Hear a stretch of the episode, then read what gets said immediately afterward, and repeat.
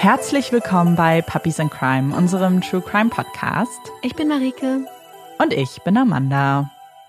Und Marike und ich sind weit voneinander entfernt. Das klang jetzt in meinem Kopf schon sehr dramatisch. Äh, vor allem, weil es die letzte Folge auch schon so war. Aber wir sind nicht zusammen, wir nehmen wieder getrennt voneinander auf. Ich sitze in meiner halbwegs kühlen Wohnung. Zum Glück. Es war nämlich heute unfassbar heiß draußen. Wie ich gehört habe. Wie ist es bei euch? Ist es aushaltbar? Es drin? ist sehr, sehr heiß. Wir sind ja gestern hierher gefahren. Wir sind jetzt in einem sehr, sehr hübschen Häuschen in Tschechien, so mitten im Nirgendwo, umgeben von sehr vielen Fröschen und Kröten. Und es ist total schön. Hier gibt es so wilde Himbeeren und alles. Also ein totaler Traum. Aber das Haus ist nicht ganz so kühl, ähm, hat so ein paar Dachfenster und deswegen hatte ich vorhin, habe ich auf die Uhr geguckt, als ich den Fall fertig gemacht habe also nicht auf die Uhr, sondern auf die äh, Temperaturanzeige und da waren einfach 33 Grad im Zimmer. Und das war dann, oh, mein Gehirn hat nicht mehr ganz so gut funktioniert. Es ist schon einfach ja, so heiß. Und das ist auch schon die perfekte Überleitung zu unserem heutigen Werbepartner, Bett 1. Wir sind ja jetzt schon länger unterwegs und ich habe die letzten Wochen in sehr vielen verschiedenen Betten geschlafen und es war sehr, sehr heiß und ich habe mich original jede Nacht danach gesehnt, in meinem Bett zu schlafen. Also ich hätte schon gerne die Orte um mich herum gehabt, aber ich hätte gerne meine persönliche Matratze gehabt. Wie ihr wisst, haben wir beide, Amanda und ich, die Bodyguard Anti-Kartell-Matratze und wir lieben diese Matratze. Und das Coole ist, wenn man so richtig am Schwitzen ist und es ein sehr, sehr, sehr heißer Tag war und man dann ins Bett möchte und sich davor vielleicht schon schön geduscht hat und sich dann ins Bett fallen lässt, dann ist die Bodyguard Anti-Kartell-Matratze auch die perfekte Matratze für heiße tropische Nächte. Sie hat nämlich einen innovativen, atmungsaktiven High Breeze Funktionsbezug und der ermöglicht einfach eine optimale Abgabe von Körperfeuchtigkeit und sorgt so für ein ganz angenehmes und trockenes Schlafklima. Und ich weiß, dass ich jetzt noch eine lange Autofahrt vor mir habe dann kann ich duschen und in mein Bett fallen und meine Matratze umarmen. Also sie ist ein bisschen zu groß dafür, aber ich kann mich dann oh. voller Liebe in meine Matratze schmiegen. Voll die süße Vorstellung, dass du deine Matratze umarmst. Und ich finde, wenn man etwas so gerne hat wie seine Matratze, dann sollte man der Matratze auch etwas Gutes tun. Wie ihr zum Beispiel eine kleine Dusche gönnen. Ähm, bei Matratzen ist das natürlich eine Wäsche. Und ich habe mich ich schäme mich, schande über mich, aber ich glaube, viel zu wenig damit beschäftigt, dass man seine Matratzenbezüge auch wirklich mal säubern sollte. Und die Bodyguard Antikartell-Matratze macht euch das sogar noch leichter als vielleicht andere Matratzen, denn sie hat einen rundum Reißverschluss. Das heißt, wenn ihr den Bezug abnehmt, dann habt ihr zwei Teile, die ihr separat beziehungsweise natürlich miteinander waschen könnt und dann ganz entspannt wieder auf eure Matratze drauf macht, ohne große Akrobatik. Wer schon mal versucht hat, eine Matratze zu beziehen, ziehen, weiß, was für eine geniale Idee dieser Rundumverschluss für die Matratze ist. Absolut. Und ich finde, dann schläft man auch irgendwie noch ein bisschen beruhigter in seinem weichen, kuscheligen Bett, wenn man weiß, dass es auch ganz frisch und sauber ist. Und wir haben euch schon so viel vorgeschwärmt von der Bodyguard Antikartell-Matratze, aber weil wir einfach riesengroße Fans sind, deswegen aber hier vielleicht noch mal ein paar der wichtigsten Fakten.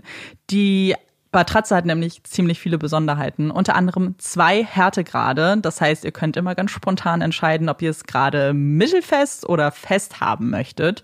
Und ist auch schon ab 199 Euro zu haben. Und das Ganze ist wirklich super unkompliziert, denn ihr könnt euch erstmal von der Qualität der Matratze überzeugen, indem ihr 100 Nächte Probe schlaft. Und ihr könnt euch die Bodyguard Anti-Kartell-Matratze auch ganz praktisch bis an die Haustür liefern lassen. Das heißt, es gibt auch kein anstrengendes Matratzengeschleppe durch die heiße Stadt. Also, wenn ihr noch mehr Informationen zu der Bodyguard Antikartell-Matratze haben möchtet, könnt ihr entweder bei uns in die Shownotes klicken oder ihr schaut vorbei bei bett1.de. Also danke, dass ihr bei der kurzen Werbepause mit dabei wart und jetzt auch immer noch dran seid. Äh, und bevor ich mit dem Fall anfange, muss ich noch einen Disclaimer vorwegschieben. Amanda, Yes. Möchtest du erzählen, wie wir auf diesen Fall gekommen sind? Also, du meinst, wie er zu dir gefunden hat, der ja. Fall. Ich kenne diesen Fall. Ich kannte diesen Fall schon vorher. Ich habe so eine super ellenlange Liste von Fällen, auf die ich immer mal wieder auch gucke und die ich ganz am Anfang mal gemacht habe, so in den ersten paar Monaten.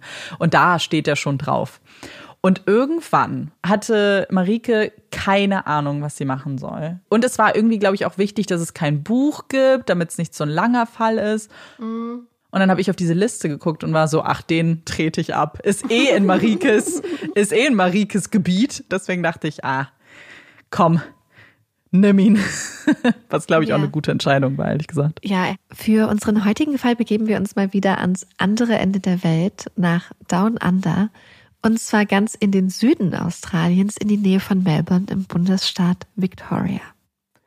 Karens Leben war nie so wirklich einfach gewesen.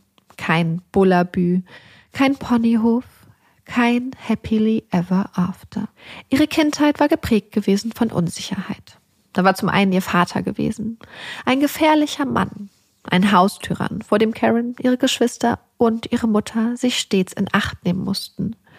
Und dann war da noch das ständige Hin und Her, die Umzüge, das nomadische Leben der Familie. Ein Leben ohne Ankommen, ohne echtes Zuhause, ohne Sicherheit. Es folgte die Trennung ihrer Eltern. Karen und ihre Geschwister blieben bei ihrer Mutter, mussten nun zumindest keinen herrischen Vater mehr fürchten.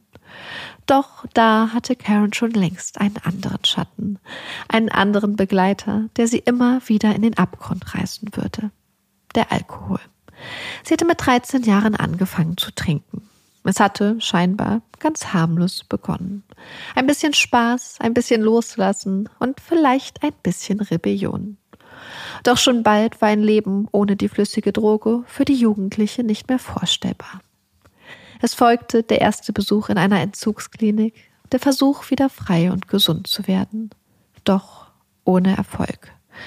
Karen schien ohne den Alkohol einfach nicht mehr zu können. Auch die Geburt ihres ersten Kindes, ihres geliebten kleinen Sohnes, macht den Absprung nicht leichter. Karen gibt sich alle Mühe. Sie versucht trotz allem eine gute Mutter zu sein, den Alltag zu zweit als alleinerziehende Mutter so gut es geht zu meistern. Und irgendwann war dann Paul in ihr Leben getreten. Paul Snable, ein junger Mann mit dunklen Haaren und auffälligem Schnurrbart. Paul ist ein anständiger, ein guter Kerl, sagen Freunde und Familie. Ein Kumpel, mit dem man gesellig ein, zwei Bierchen trinken kann, der gerne ausgelassen feiert und vor allem leidenschaftlich gerne mit seiner weiß-roten Yamaha-Maschine durch die Gegend düst. Ja, Paul und seine Yamaha. Die große Liebe. Voller Hingabe und Stolz pflegt er sein Motorrad.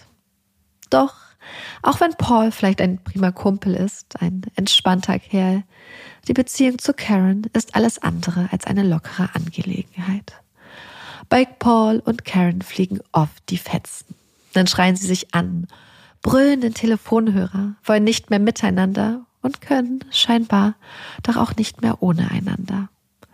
Eine Beziehung wie eine Achterbahnfahrt, die zumindest einmal dazu führt, dass Karen zum Schock ihrer Freundinnen, mit einem blauen Auge auftaucht. Ein blaues Auge.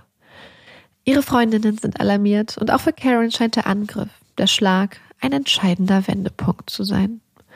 Bis hierhin und nicht weiter. Karen nimmt all ihren Mut zusammen und geht zur Polizei. Sie zeigt ihr Auge und nennt einen Namen. Paul Snable. Die Staatsanwaltschaft erhebt Anklage und der Fall landet im April 1989 vor dem Magistrates Court in Moe, wo Paul sich des Angriffes auf Karen schuldig bekennt. Für Karen scheint dies eine Art Schlussstrich gewesen zu sein. Für sie ist die Beziehung zu Ende. Doch wann bzw. ob eine Beziehung wirklich vorbei ist, das sehen bekanntermaßen nicht immer alle Beteiligten gleich. Und Paul lässt nicht locker. Er lässt Karen und ihren Sohn nicht in Ruhe, taucht immer wieder bei ihr auf und die von Karen scheinbar so klar aufgezeigten Linien verschwimmen immer mehr. Karen geht es immer schlechter. Sie trinkt mittlerweile so viel, dass sie es nicht mehr schafft, einer festen Arbeit nachzugehen. Und einen Berufsfortbildungskurs, den sie einige Zeit besucht hatte, bricht die junge Mutter vorzeitig ab. Als ihre Freundin Rona davon erfährt, ist sie besorgt. Rona und Karen hatten sich im Fortbildungskurs kennengelernt und schnell war eine innige Freundschaft zwischen den beiden alleinerziehenden Müttern entstanden. Im Gegensatz zu Karen steht Rona mit beiden Beinen mitten im Leben. Sie arbeitet in einem Büro, ist gut ausgebildet und kümmert sich liebevoll um ihre beiden Kinder. Alarmiert hatte sie Karens blaues Auge und die ganze Sache mit Paul beobachtet, hatte besorgt wahrgenommen, dass Karens Platz im Fortbildungsklassenzimmer irgendwann leer blieb. Sie will für Karen da sein. Und als Karen ein Zuhause sucht und die Suche bzw. der Antrag bei der zuständigen Behörde so seine Zeit dauert, bietet sie Karen und ihrem Sohn ein Dach über den Kopf an. Im Oktober des gleichen Jahres, 1989, lernt Karen über Rona die mehr als zehn Jahre ältere Irene kennen. Irene ist eine bestimmte Frau, die einige Menschen wohl als herrisch und vielleicht auch herrschsüchtig beschreiben würden. Als Irene erfährt, welche Schwierigkeiten Karen mit Paul hat, dass er ihr ein blaues Auge geschlagen hat, dass er nicht locker lässt und Karen irgendwie nicht von ihm loskommt, versucht sie Karen ins Gewissen zu reden. Sie muss Paul endgültig den Laufpass geben. So kann das Ganze nicht weitergehen. Irenes eindrückliche Aufforderung, ihre Warnung hat Erfolg. Karen ist bereit, den Kontakt zu Paul endgültig abzubrechen. Sie hat bei Rona eine sichere Bleibe für die Zwischenzeit und, wie sich bald herausstellt, eine neue Unterkunft in Aussicht, denn das zuständige Amt hat eine Wohnung für Karen und ihren Sohn gefunden. Eine neue Wohnung für einen Neustart. Und um ganz sicher zu gehen, dass Paul keine Möglichkeit hat, irgendwie zurück in ihr Leben zu kommen, behält Karen die Adresse ihres neuen Zuhauses für sich und die Vorbereitungen für den Umzug laufen an. Doch dann flattert die Karte ins Haus. Eine Karte von Paul unter der Wohnungstür durchgeschoben. Mit ängstlichen Augen überfliegt Karen die Karte. Ihre Hände zittern vor Angst. Eine Karte, die ihr zu verstehen gibt, ich kenne euer neues Zuhause. Und für mich, es ist noch nicht vorbei. Er lässt nicht locker. Er, der ihrem Sohn auch schon einmal von der Schule nach Hause gefolgt war. Karen hat Angst, fährt zurück zu Rona, wo sie eigentlich weiter packen und ihren Umzug vorbereiten müssten. Doch an diesem Abend, den 3. November 1989, ist die Küche bei Rona voll. Rona ist da, ihre Freundin Irene und auch Karens kleine Schwester Donna ist mit von der Partie. Besorgt blicken die Frauen auf die Karte. Diese eindeutige Ansage. Ist Karen in Gefahr? Ist ihr Sohn in Gefahr? Ja, das sind sie. Die Frauen entscheiden sich, die Situation nicht auf die leichte Schulter zu nehmen. Es geht hier schließlich um Karen und ihren Sohn. Und vielleicht sogar um ihr Leben. Und langsam werden die ersten Ideen geäußert. Vorschläge, Bedenken. Die Frauen reden über Batteriesäure, über Amphetamine, über Spritzen. Der nächste Abend. Es ist ein Samstag und in der Wohnung von Donners kleiner Schwester Karen steppt der Bär. Sie schmeißt eine Einweihungsparty und es ist ordentlich was los. Und während ihre große Schwester Karen nicht mit von der Partie ist, ist Paul einer der Gäste. Er ist gut drauf. Irgendwann klingelt das Telefon. Donna geht ran. Es ist Karen. Den Telefonhörer in der Hand ruft Donna nach Paul. Karen will mit ihm reden. Paul scheint jedoch keine Lust zu haben, mit seiner Ex-Freundin zu reden. Irgendwann gibt er nach, telefoniert kurz mit Karen. Sie hat ihn eingeladen, gefragt, ob er später noch bei Rona vorbeischauen würde. Okay. Paul willigt ein. Er wird später vorbeikommen.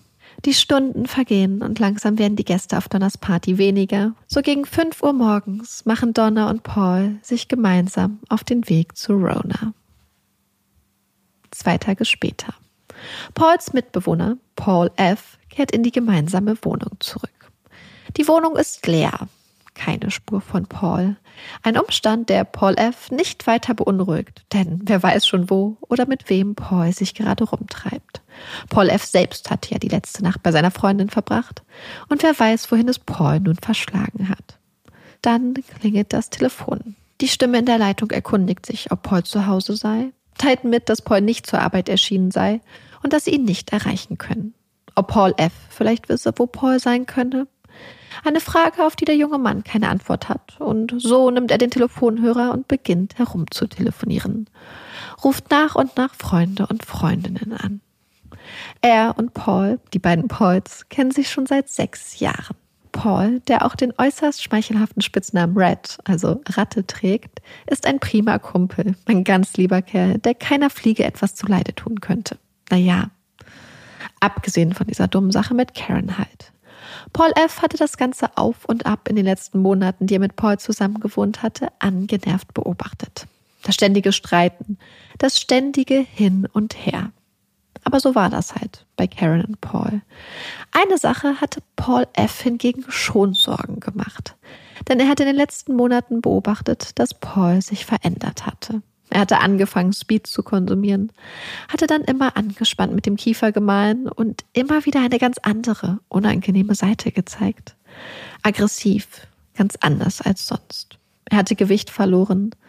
Ach, und dann, dann war da noch die Waffe gewesen. Paul F. hatte den Lauf der Waffe unter dem Couchtisch hervorragend gesehen. Hatte Paul irritiert gesagt, was die Waffe da in ihrem Wohnzimmer zu suchen habe. Pauls Antwort war seltsam gewesen.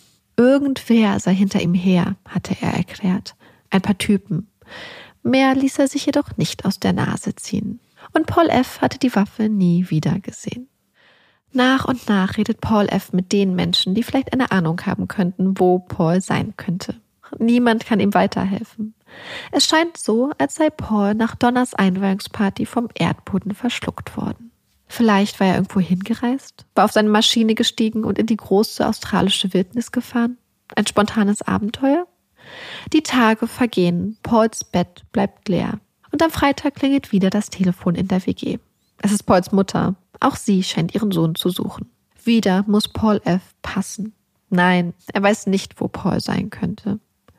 Am Montag hat Paul F. schließlich genug vom besorgten Warten. Er geht zur Polizei in Mo und meldet Paul als vermisst. Da Paul nun schon einige Tage verschwunden zu sein scheint, machen sich die Ermittler an die Arbeit. Und zwei der ersten Personen, mit denen sie sprechen, sind Karen und ihre jüngere Schwester Donna, auf deren Einweihungsparty Paul zuletzt gesehen wurde. Als die Polizisten mit Donna und Karen reden, sagen die beiden Schwestern aus, dass sie Paul am Sonntag, dem Tag nach Donners Einweihungsparty, noch gesehen hätten. Sie hätten den Tag bei Rona verbracht und auch Paul wäre für ein paar Stunden da gewesen. Am Nachmittag sei er dann jedoch abgehauen. Damit scheint Karen, ihre Schwester Donna und natürlich auch Rona die letzten Personen zu sein, die Paul noch lebend gesehen haben. Was, wenn Paul nach der durchgemachten Nacht mit ordentlich Alkohol und anderen Drogen im Blut die Kontrolle über seine geliebte schnelle Maschine verloren hatte? Was, wenn er von der Fahrbahn abgekommen war? Ein Unfall? Vielleicht brauchte er dringend ihre Hilfe. Und vielleicht waren sie auch längst zu spät. Die Suche beginnt. Das Rattern von Helikopterrotoren klingt über der Gegend von Mo, über Straßen und Wäldern. Doch von Paul und seinem Motorrad fehlt jede Spur. Auch andere Theorien werden in den Raum geworfen. War Paul verreist? Abgehauen? Hat er einen Zug aus der Stadt genommen? Die Ermittler versuchen in alle Richtungen zu ermitteln und finden schließlich einen vielversprechenden Hinweis. Das heißt, ein junger Mann namens Peter hatte etwas gefunden. Er war auf einem Schrottplatz unterwegs gewesen, eine wahre Fundgrube für allerlei spannendes und nützliches Zeugs, als er ein paar Motorradteile gefunden hatte. Die Teile waren überall verstreut gewesen. Und dann hatte er von diesem jungen, verschwundenen Mann und seiner weißroten Yamaha gehört. Als die Ermittler Peters Hinweis folgen und auf dem Schrottplatz ausschwärmen, dauert es nicht lange, bis sie weitere Motorradteile finden. Alle scheinen genau zu so einem Motorrad zu gehören wie dem von Paul. Es ist ein erster Ermittlungserfolg, der gleichzeitig viele neue Fragen aufwirft und die Ermittler langsam in eine eher unerwünschte Richtung lenkt. Denn warum sollte Paul sein Motorrad auseinandernehmen und die Teile überall verstreuen? Das ergibt keinen Sinn. Und dann ist da noch ein anderes interessantes Detail des Fundes. Denn auch die Kabel der zerlegten Maschine liegen auf dem Schrottplatz zerstreut. Irgendjemand hatte sie sorgsam aus der Maschine entnommen, sie ordentlich zusammengerollt und dann sorgfältig in kleine Plastiktüten verpackt. Sehr seltsam. Die Ermittler sind sich sicher, da draußen, irgendwo ist noch mehr. Und sie bitten die Öffentlichkeit um Mithilfe. Auf den öffentlichen Aufruf melden sich mehrere Zeugen, zeigen den Ermittlern ihre Fundstücke, führen sie auf anderen örtlichen Schrottplätzen umher. Langsam setzt sich aus dem Puzzle der verschiedenen Teile eine Maschine zusammen. Eine weißrote Yamaha. Die Ermittler bitten Paul F., Pauls Mitbewohner, sowie einen Mechaniker aufs Revier. Paul F. erkennt die Maschine seines Freundes sofort. Da, der Kratzer, den kennt er. Und da, der neue Hebel. Und auch der Mechaniker ist sich sicher, dass es Pauls Maschine ist. Denn das ist genau der Reifen, den er erst vor einem Monat eingebaut hatte. Das Motorrad ist identifiziert. Es ist klar, dass jemand es verschwinden lassen wollte, und die Ermittler sind sich jetzt auch sicher, dass dieser jemand nicht Paul war. Denn Paul liebte sein Motorrad, hegte und pflegte es liebevoll. Niemals hätte er es einfach so zerlegt und zerstreut. Paul war also nicht einfach in den Sonnenuntergang gedüst. Und auch die Theorie eines Unfalls erscheint kaum mehr plausibel. Wobei, vielleicht hatte jemand Paul angefahren und die Maschine anschließend entsorgt? Die Ermittler können nur spekulieren, was passiert sein könnte. Was sie mittlerweile jedoch mit ziemlicher Sicherheit sagen können, wann, was auch immer passierte, passierte. Denn die letzten Sichtungen von Paul gab es am Sonntag, den 5. November. Ein Tag später, am Montag, den 6. November, wurden bereits die ersten Motorradteile auf dem Schrottplatz gefunden. Und damit haben sie ein ziemlich genaues Zeitfenster. Also zurück zum Anfang, dem Tag von Pauls Verschwinden. Sonntag, der 5. November, der Tag nach Donners Einweihungsparty. Donna und Karen hatten ausgesagt, Paul zuletzt bei Rona gesehen zu haben, bevor er abgehauen sei. Ein erster Anhaltspunkt. Die Ermittler beantragen einen Durchsuchungsbeschluss für Ronas Haus. Zeit für ein kleines Pläuschchen. Ja, Paul sei hier gewesen am Sonntag, erzählt Rona. Er sei irgendwann morgens mit Donna angekommen und habe unbedingt weiter Party machen wollen. Er sei ziemlich betrunken gewesen. Karen und Rona wären damit beschäftigt gewesen, Karens Umzug vorzubereiten. Sie hätten Sachen gepackt, wobei Donna und Paul beide absolut keine Hilfe gewesen wären. Paul, da er nun mal die ganze Zeit Party machen wollte, und Donna, weil die einfach so vor sich hingekatert habe. Ja, und irgendwann habe Paul dann auch eingesehen, dass bei den Frauen keine große Party mehr steigen würde und sei abgedüst. Danach hätten sie ihn nicht mehr gesehen. Die Durchsuchung bei Rona beenden die Ermittler mit leeren Händen. Sie scheinen in einer Sackgasse angekommen zu sein. Zeit, den Fall eine Stufe höher zu schicken. Jetzt ist die Mordkommission aus Melbourne dran. Bald treffen die Ermittler aus Melbourne in Mo ein. Und eine ihrer ersten Amtshandlungen ist ein Gespräch mit Karen und ihrer Schwester Donna. Karen berichtet den Ermittlern, dass Donna und Paul am Morgen des 5. November von der Einweihungsparty zu Rona gekommen seien. Sie hatten sich alle gemeinsam in die Küche gesetzt, geplaudert und ein bisschen Kaffee getrunken. Sie habe gemerkt, dass Paul auch auf Speed war. Wenige Stunden später sei Paul dann nach Hause gefahren, um sein Auto gegen sein Motorrad einzutauschen und sei kurz darauf mit dem Motorrad wiedergekommen. Die Zeit hätten Rona, Karen und Donna genutzt, um weiter Karens Umzug vorzubereiten. Als Paul wieder da war, habe er Rona einen 50-Dollar-Schein in die Hand gedrückt, damit sie ihm eine Flasche Whisky besorgt. Die Flasche Whisky habe Paul dann nach und nach alleine ausgetrunken und immer wieder versucht, die anderen zum Partymachen zu animieren. Irgendwann sei es Karen dann zu bunt gewesen und sie habe Paul vor die Wahl gestellt. Entweder er hilft beim Packen oder er haut ab. Kurz darauf sei Paul mit seinem Motorrad abgehauen. Sie habe sich schon ein bisschen Sorgen gemacht, ob Paul mit der ganzen Flasche Whisky intus doch so ganz fahrtüchtig gewesen sei, gibt Karen zu. Als die Ermittler nach Karen mit Donna reden, erzählt die eine ganz ähnliche Geschichte wie ihre große Schwester. Sie und Paul seien am Sonntagmorgen mit ihrem Auto zu Rona und Karen gefahren. Das Ganze sei Pauls Idee gewesen und Donna habe ihn gefahren. Sie hätten dann gemeinsam mit Karen und Rona in der Küche gesessen und Kaffee getrunken. Schließlich habe Donna, vollkommen fertig von der Einweihungsparty, sich aufs Sofa gelegt und sei eingeschlafen. Sie berichtet auch, dass Paul irgendwann abgehauen sei und kurze Zeit später auf seinem Motorrad wiederkam. Er habe auch ganz alleine eine Flasche Whisky getrunken und die anderen ständig dazu aufgefordert, endlich ein bisschen Party zu machen. Eine Aufforderung, die bei Rona und Karen auf absolut unbegeisterte Ohren getroffen sei. Irgendwann war er dann weg. Wie auch ihre Schwester Karen weist Donna darauf hin, dass Paul an diesem Tag wohl Speed konsumiert hatte. Ein paar Tage später wird auch Rona gebeten, eine offizielle Zeugenaussage zu machen und ihre erste Aussage vom Tag der Hausdurchsuchung zu ergänzen. Wie Donna und Karen berichtet Rona, wie Paul und Donna am Morgen des 5. November bei ihr aufgetaucht waren. Dass Paul irgendwann nach Hause fuhr und sein Auto gegen sein Motorrad austauschte und wiederkam. Er sei gut drauf gewesen, habe draußen mit den Kindern gespielt. Später sei sie dann aufgebrochen, um die Kinder wegzubringen. Und da habe Paul ihr einen 50-Dollar-Schein mitgegeben für eine Flasche Whisky. Er habe die ganze Flasche alleine getrunken, während die Frauen gepackt hätten. Ach, und, Rona ergänzt, Paul habe an dem Tag auch Speed konsumiert. Um 5 Uhr nachmittags sei er dann abgehauen. Eine Hotelangestellte bestätigt Ronas Aussage. Sie habe eine Flasche Johnny Walker Black Label gekauft und mit einem 50-Dollar-Schein bezahlt. Eine ganz schön teure Flasche für eine alleinerziehende Mutter, habe die Angestellte damals noch gedacht.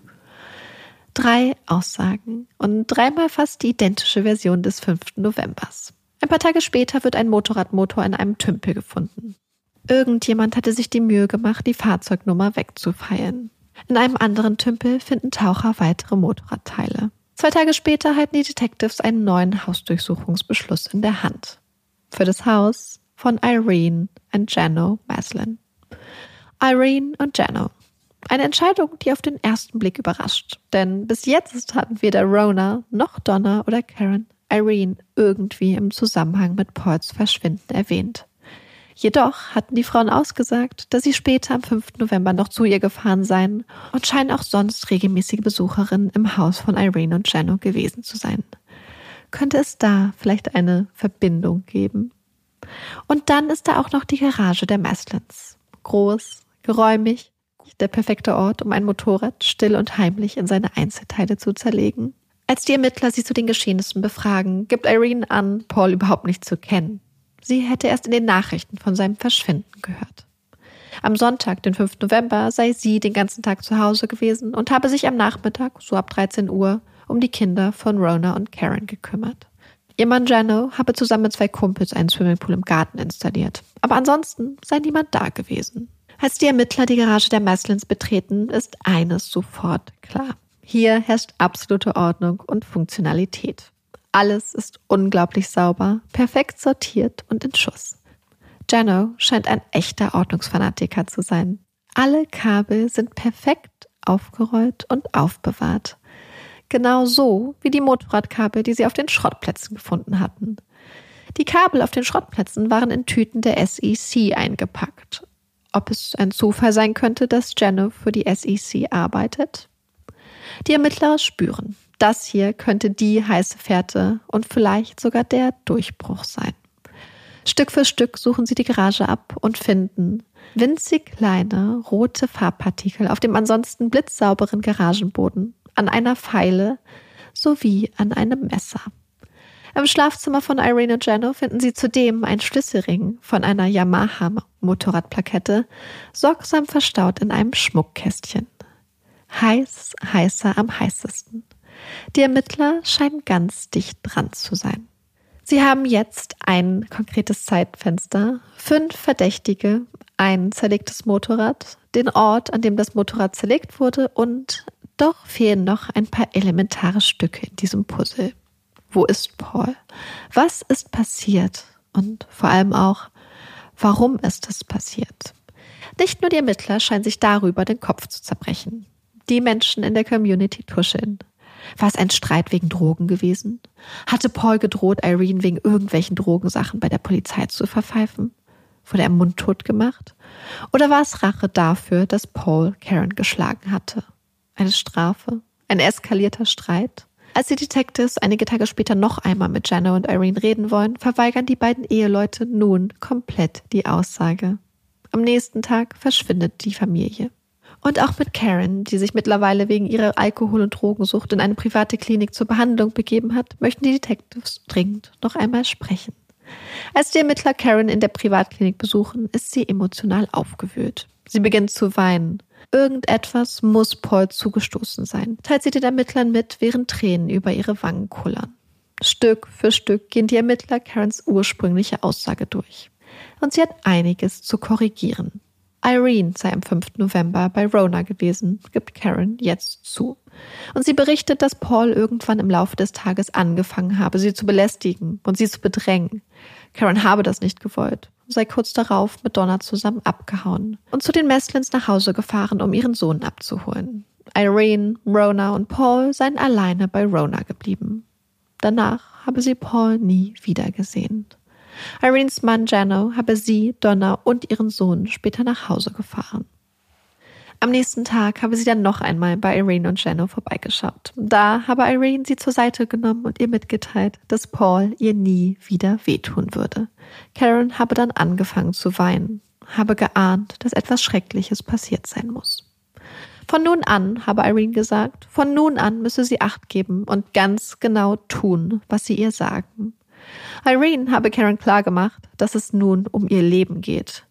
Sie würde beobachtet werden von Leuten, die wüssten, wo sie lebt, wüssten, wo ihre Familie lebt. Eine klare Ansage, eine klare Drohung aus Irenes Mund.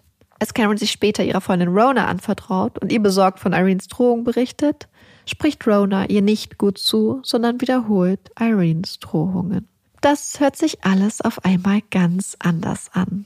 Mal gucken, was Karens kleine Schwester Donna dazu zu sagen hat. Die Detectives machen sich auf den Weg und bitten auch Donna zum Gespräch. Auch sie korrigiert einige ihrer ursprünglichen Aussagen. Nein, gibt sie zu, sie sei nicht zu Rona gefahren. Paul habe am Steuer gesessen. Es war sein Wagen. Und auch sie gibt nun zu, dass Irene bei Rona gewesen sei. Und sie erzählt den Detectives, dass sie im Laufe des Tages zudem ein Gespräch zwischen Irene und Rona mitbekommen habe. Irene habe vorgeschlagen, einen Baseballschläger zu besorgen. Rona habe daraufhin gekichert. Sie hätten davon geredet, Paul die Beine zu zertrümmern, davon ihn an einen Baum zu binden. Irgendwann später seien Irene, Paul und Rona schließlich gemeinsam zu den Stallungen hinter dem Haus gegangen und Karen habe Donna zu verstehen gegeben, dass es nun Zeit sei, aufzubrechen. Sie habe Paul noch um Hilfe rufen gehört. Sein Motorrad schien wohl irgendwie auf dem Grundstück im Schlamm stecken geblieben zu sein. Also ja, ihre erste Zeugenaussage könne man so ziemlich in die Tonne treten. Das gibt Donna zu. Sie habe halt das gesagt, was Rona und Irene ihr vorgesagt hätten. Als die Polizei ein paar Tage später noch einmal mit Donna redet, berichtet die ihnen, dass Irene mittlerweile misstrauisch geworden sei. Dass sie vermuten würde, dass irgendwer mit der Polizei plaudern würde. Sie hätte sogar versucht, Donna irgendwohin mitzunehmen. Vielleicht ein Entführungs- oder ein Einschüchterungsversuch? Neben diesen aktuellen Entwicklungen hat Donna auch noch einen unglaublich heißen Hinweis für die Ermittler. Sie habe gehört, dass Pauls Leiche neben einer illegalen Drogenplantage im Wald abgelegt worden sei. Es ist wie ein frustrierendes Spiel. Immer neue Statements werden gemacht. Hier noch ein Detail geändert, hier noch etwas hinzugefügt. Hier noch eine Aussage zurückgezogen, hier eine neue dazu. Statt ein solides Fundament für die Ermittlungen wirken die Aussagen wie ein fragiles Kartenhäuschen. Ob die Ermittler wohl je bis zur Wahrheit durchdringen werden? Sie brauchen mehr, brauchen einen neuen Ansatz und vielleicht einen neuen Gesprächspartner. Sie haben da auch schon jemanden im Auge. Ehen. Ein junger Mann, der bis jetzt eigentlich gar nichts mit der Sache zu tun haben schien. Doch laut Donners Aussage sei er am 5. November bei den Messlins gewesen und war später dabei, als Genosee und Karen nach Hause fuhr. Das erscheint kein besonders vielversprechender Hinweis, aber wer weiß, vielleicht hatte dieser Ian ja irgendetwas beobachtet. Ian erscheint den Detectives als auskunftsfreudiger Zeuge. Er berichtet den Ermittlern, dass er mit Irene's Mangiano bei SEC arbeitet und oft bei den Meslins zu Besuch ist. Er scheint sehr beeindruckt von Irene und Janos Motorradsammlung zu sein.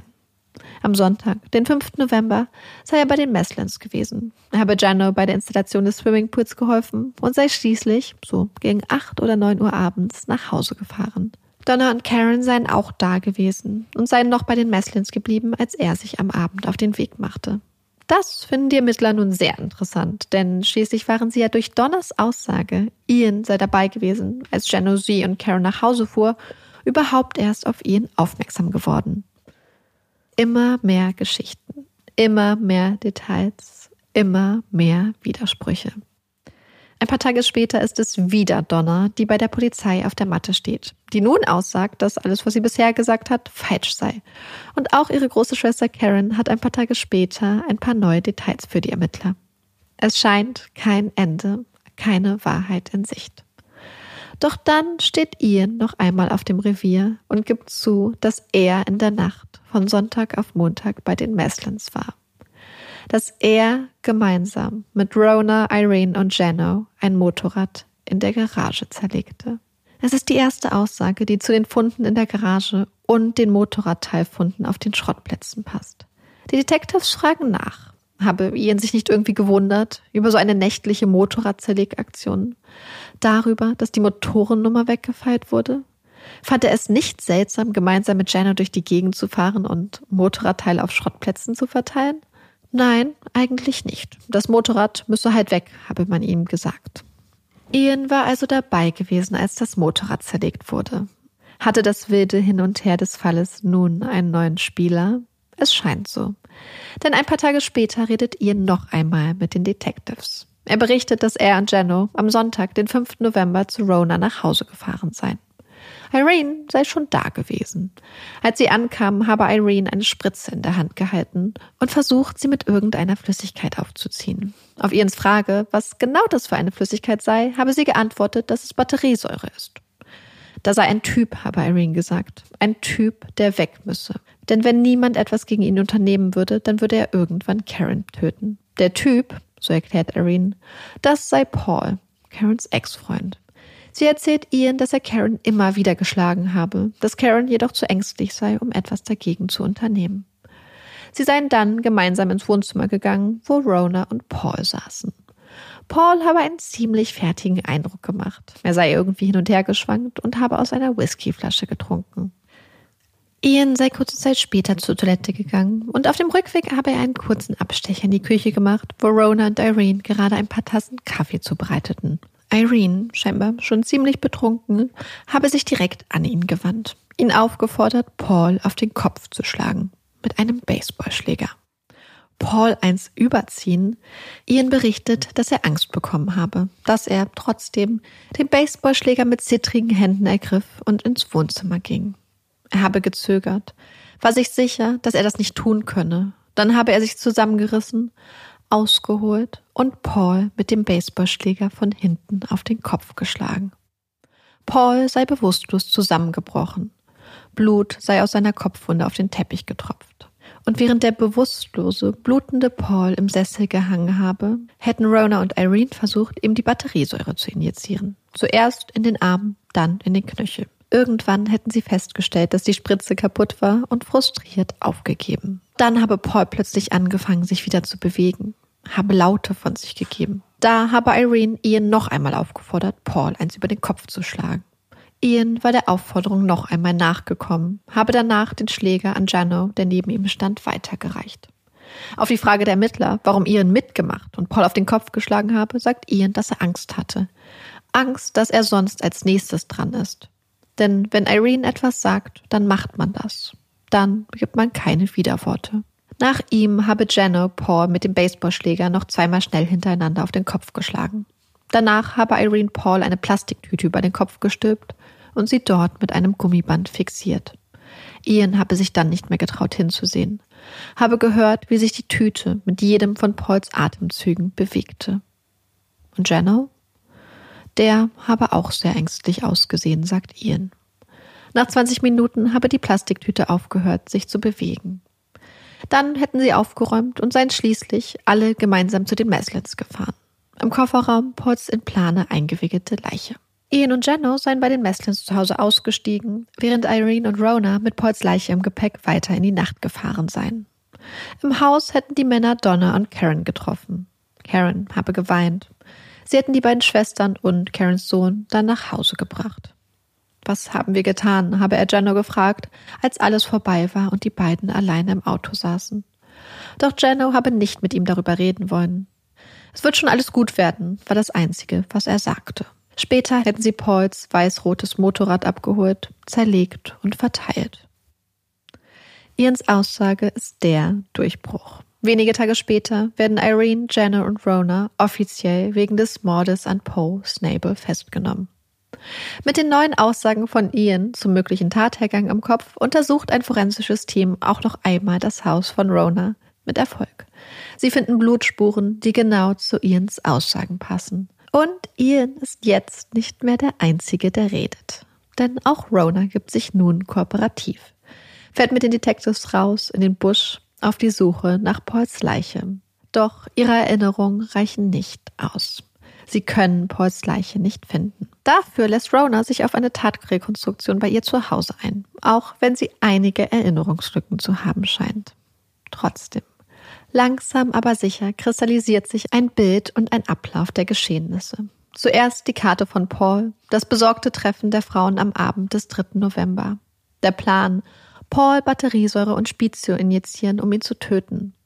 Donna und Irene, die am nächsten Tag zusammen losgingen, um Speed zu besorgen. Rona, die Spritzen kaufte. Karen und Donna, die Paul von Donners Party zu Rona lockten. Dort der Versuch, Paul eine Spritze zu injizieren. Die Schläge mit dem Baseballschläger, ein weiterer Injektionsversuch, noch mehr Schläge und schließlich die Plastiktüte über Pauls Kopf. Dann die Entsorgung von Pauls Leiche und seinem Motorrad. Auch Karen und ihre kleine Schwester Donna werden wegen des Mordes an Paul Snable festgenommen. Sie scheinen ihre Täter und Täterinnen zu haben, scheinen endlich ganz dicht an die Wahrheit gekommen zu sein. Doch das letzte Puzzlestück fehlt. Denn von Pauls Leiche fehlt immer noch jede Spur. Es gibt kein Grab, kein Grabstein, keine Gewissheit, keine Trauerfeier, kein letzter Abschied. Das muss sich ändern. Sie müssen es noch einmal versuchen. Ende Januar schwärmen Suchmannschaften der Polizei gemeinsam mit Freiwilligen in das Buschland bei Shady Creek aus.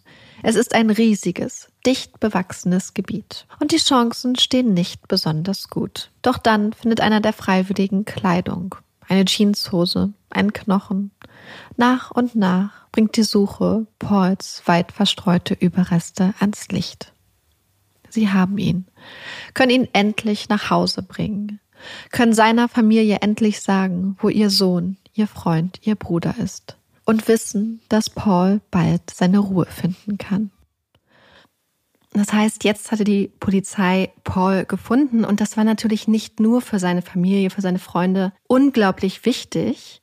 Es ist auch für die Polizei und am Ende auch die Staatsanwaltschaft ein ganz, ganz wichtiger Fund. Denn jetzt haben sie Pauls Leiche. Das heißt, sie haben auch so das finale Puzzlestück. Denn wir wissen, sie haben schon Leute wegen dem Mord an Paul angeklagt. Aber sie hatten bis dahin keine Leiche. Das heißt, für so eine Mordanklage wissen wir, dass eine Leiche eigentlich total wichtig ist, weil es Aufschlüsse gibt, wie eine Person gestorben ist und auch, dass, dass eine Person überhaupt gestorben ist. Und wir wissen, dass sowas gerade bei Juryprozessen eigentlich ganz, ganz wichtig ist, weil oft in Fällen, wo wir keine Leiche haben, es Jurymitgliedern schon schwerer fällt, tatsächlich sich dann zum Beispiel auch für einen Schuldspruch zu entscheiden. Und dann sollte der Prozess losgehen. Es ist ganz interessant, was passiert ist, denn angeklagt waren ja Rona, Ian, Donna, Karen, Eileen und ihr Mann Jano wegen des Mordes an Paul. Und als es dann das erste Committal Hearing gab, also quasi vor dem Prozess, wurde der Prozess dann aufgespalten, weil man gesagt hat, dass man gegen Irene und Jano nicht genügend Beweise hat, um einen Prozess mhm. zu diesem Zeitpunkt fortzusetzen weswegen der erste Prozess, und das spoilert es schon, es wird noch weitere Prozesse geben, dann tatsächlich gegen Rona, Karen, Donna und Ian war. Und in dem Urteil, was man zu dem Fall nachlesen kann, hat der Richter angefangen mit Rona. Was der Richter sagt, ist, dass der Plan ja wahrscheinlich am 3. November, also zwei Tage vor der Tat, gefasst wurde, als Karen damals ja diese Karte gefunden hat. Und Damals wurde dann der Plan gefasst, dass Paul ja mit Amphetamin und Batteriesäure injiziert werden sollte. Das war der ursprüngliche Plan und Ronas Rolle hierbei war, dass sie diese Batteriesäure-Speed-Mischung injizieren sollte. Wir erinnern uns daran, Ian hat auch erzählt, wie sie das versucht hat, als mhm. Paul dann zusammengesunken in diesem Sessel saß und dass es einfach nicht geklappt hatte. Es gibt auch Aussagen, dass es vorher schon eine Injektion gab, aber das war dann nicht mehr wirklich nachweisbar, ob das wirklich so war. Das heißt, er hat auch gesagt, es gibt eigentlich keine wirklichen sicheren Beweise, die ihn dazu bringen, wirklich zu glauben, dass sie das auch wirklich injiziert hat. Das heißt, darauf beruft er sich bei der Einstufung ihrer Tatbeteiligung nicht. Gleichwohl sagt er, dass sie eine der wichtigen aktiven Rollen in diesem Geschehen war, dass sie ihren, ihre Wohnung, ihr Haus als Tatort quasi zur Verfügung gestellt hat. Und sie war ja auch später dabei, die Leiche verschwinden zu lassen und hat quasi ein Lügennetz gesponnen oder das versucht, ja, um die Tat einfach zu verschleiern. Und was ich ganz interessant fand, weil mich hat die ganze Zeit wirklich immer so diese Motivation der einzelnen Leute interessiert. Der Richter aber gesagt, dass er glaubt, dass Rona tatsächlich aus Sorge um Karen gehandelt hat und dass sie quasi angetrieben war, für Karen zu handeln, statt gegen Paul. Das heißt, sie hatte gar kein Hühnchen so sehr mit Paul zu rupfen, sondern ist quasi mitgegangen, weil sie etwas für Karen tun wollte. Und er hat auch gesagt, und das fand ich ganz interessant, dass eigentlich nichts in ihrem bisherigen Leben dafür sprechen sollte oder einen Hinweis darauf geben sollte, dass sie zu so einer Tat auch fähig war. Und das fand ich total interessant, dass er halt hier auch so feststellt, dass es eigentlich überhaupt keine Erklärung für diese Tat mhm. von Ronas Seite gibt und dass es total schwer nachzuvollziehen ist. Und er glaubt, dass sie keine Gefahr für die Community darstellt, für die Gesellschaft. Und gleichzeitig bescheinigt er ihr oder schätzt er es so ein, dass sie wunderbare Aussichten auf Rehabilitation nach dem Gefängnis haben wird. Und er glaubt zudem, dass für sie die eigentliche Strafe sein wird die Tatsache, dass ihre beiden Söhne ohne sie aufwachsen werden. Und mhm. er verurteilt sie am Schluss, beziehungsweise er setzt am Schluss das Strafmaß für sie fest und er setzt sie auf eine maximale Haftstrafe von 15 Jahren fest mit mhm. der Möglichkeit, auf Bewährung freizukommen nach zehn Jahren. Hm.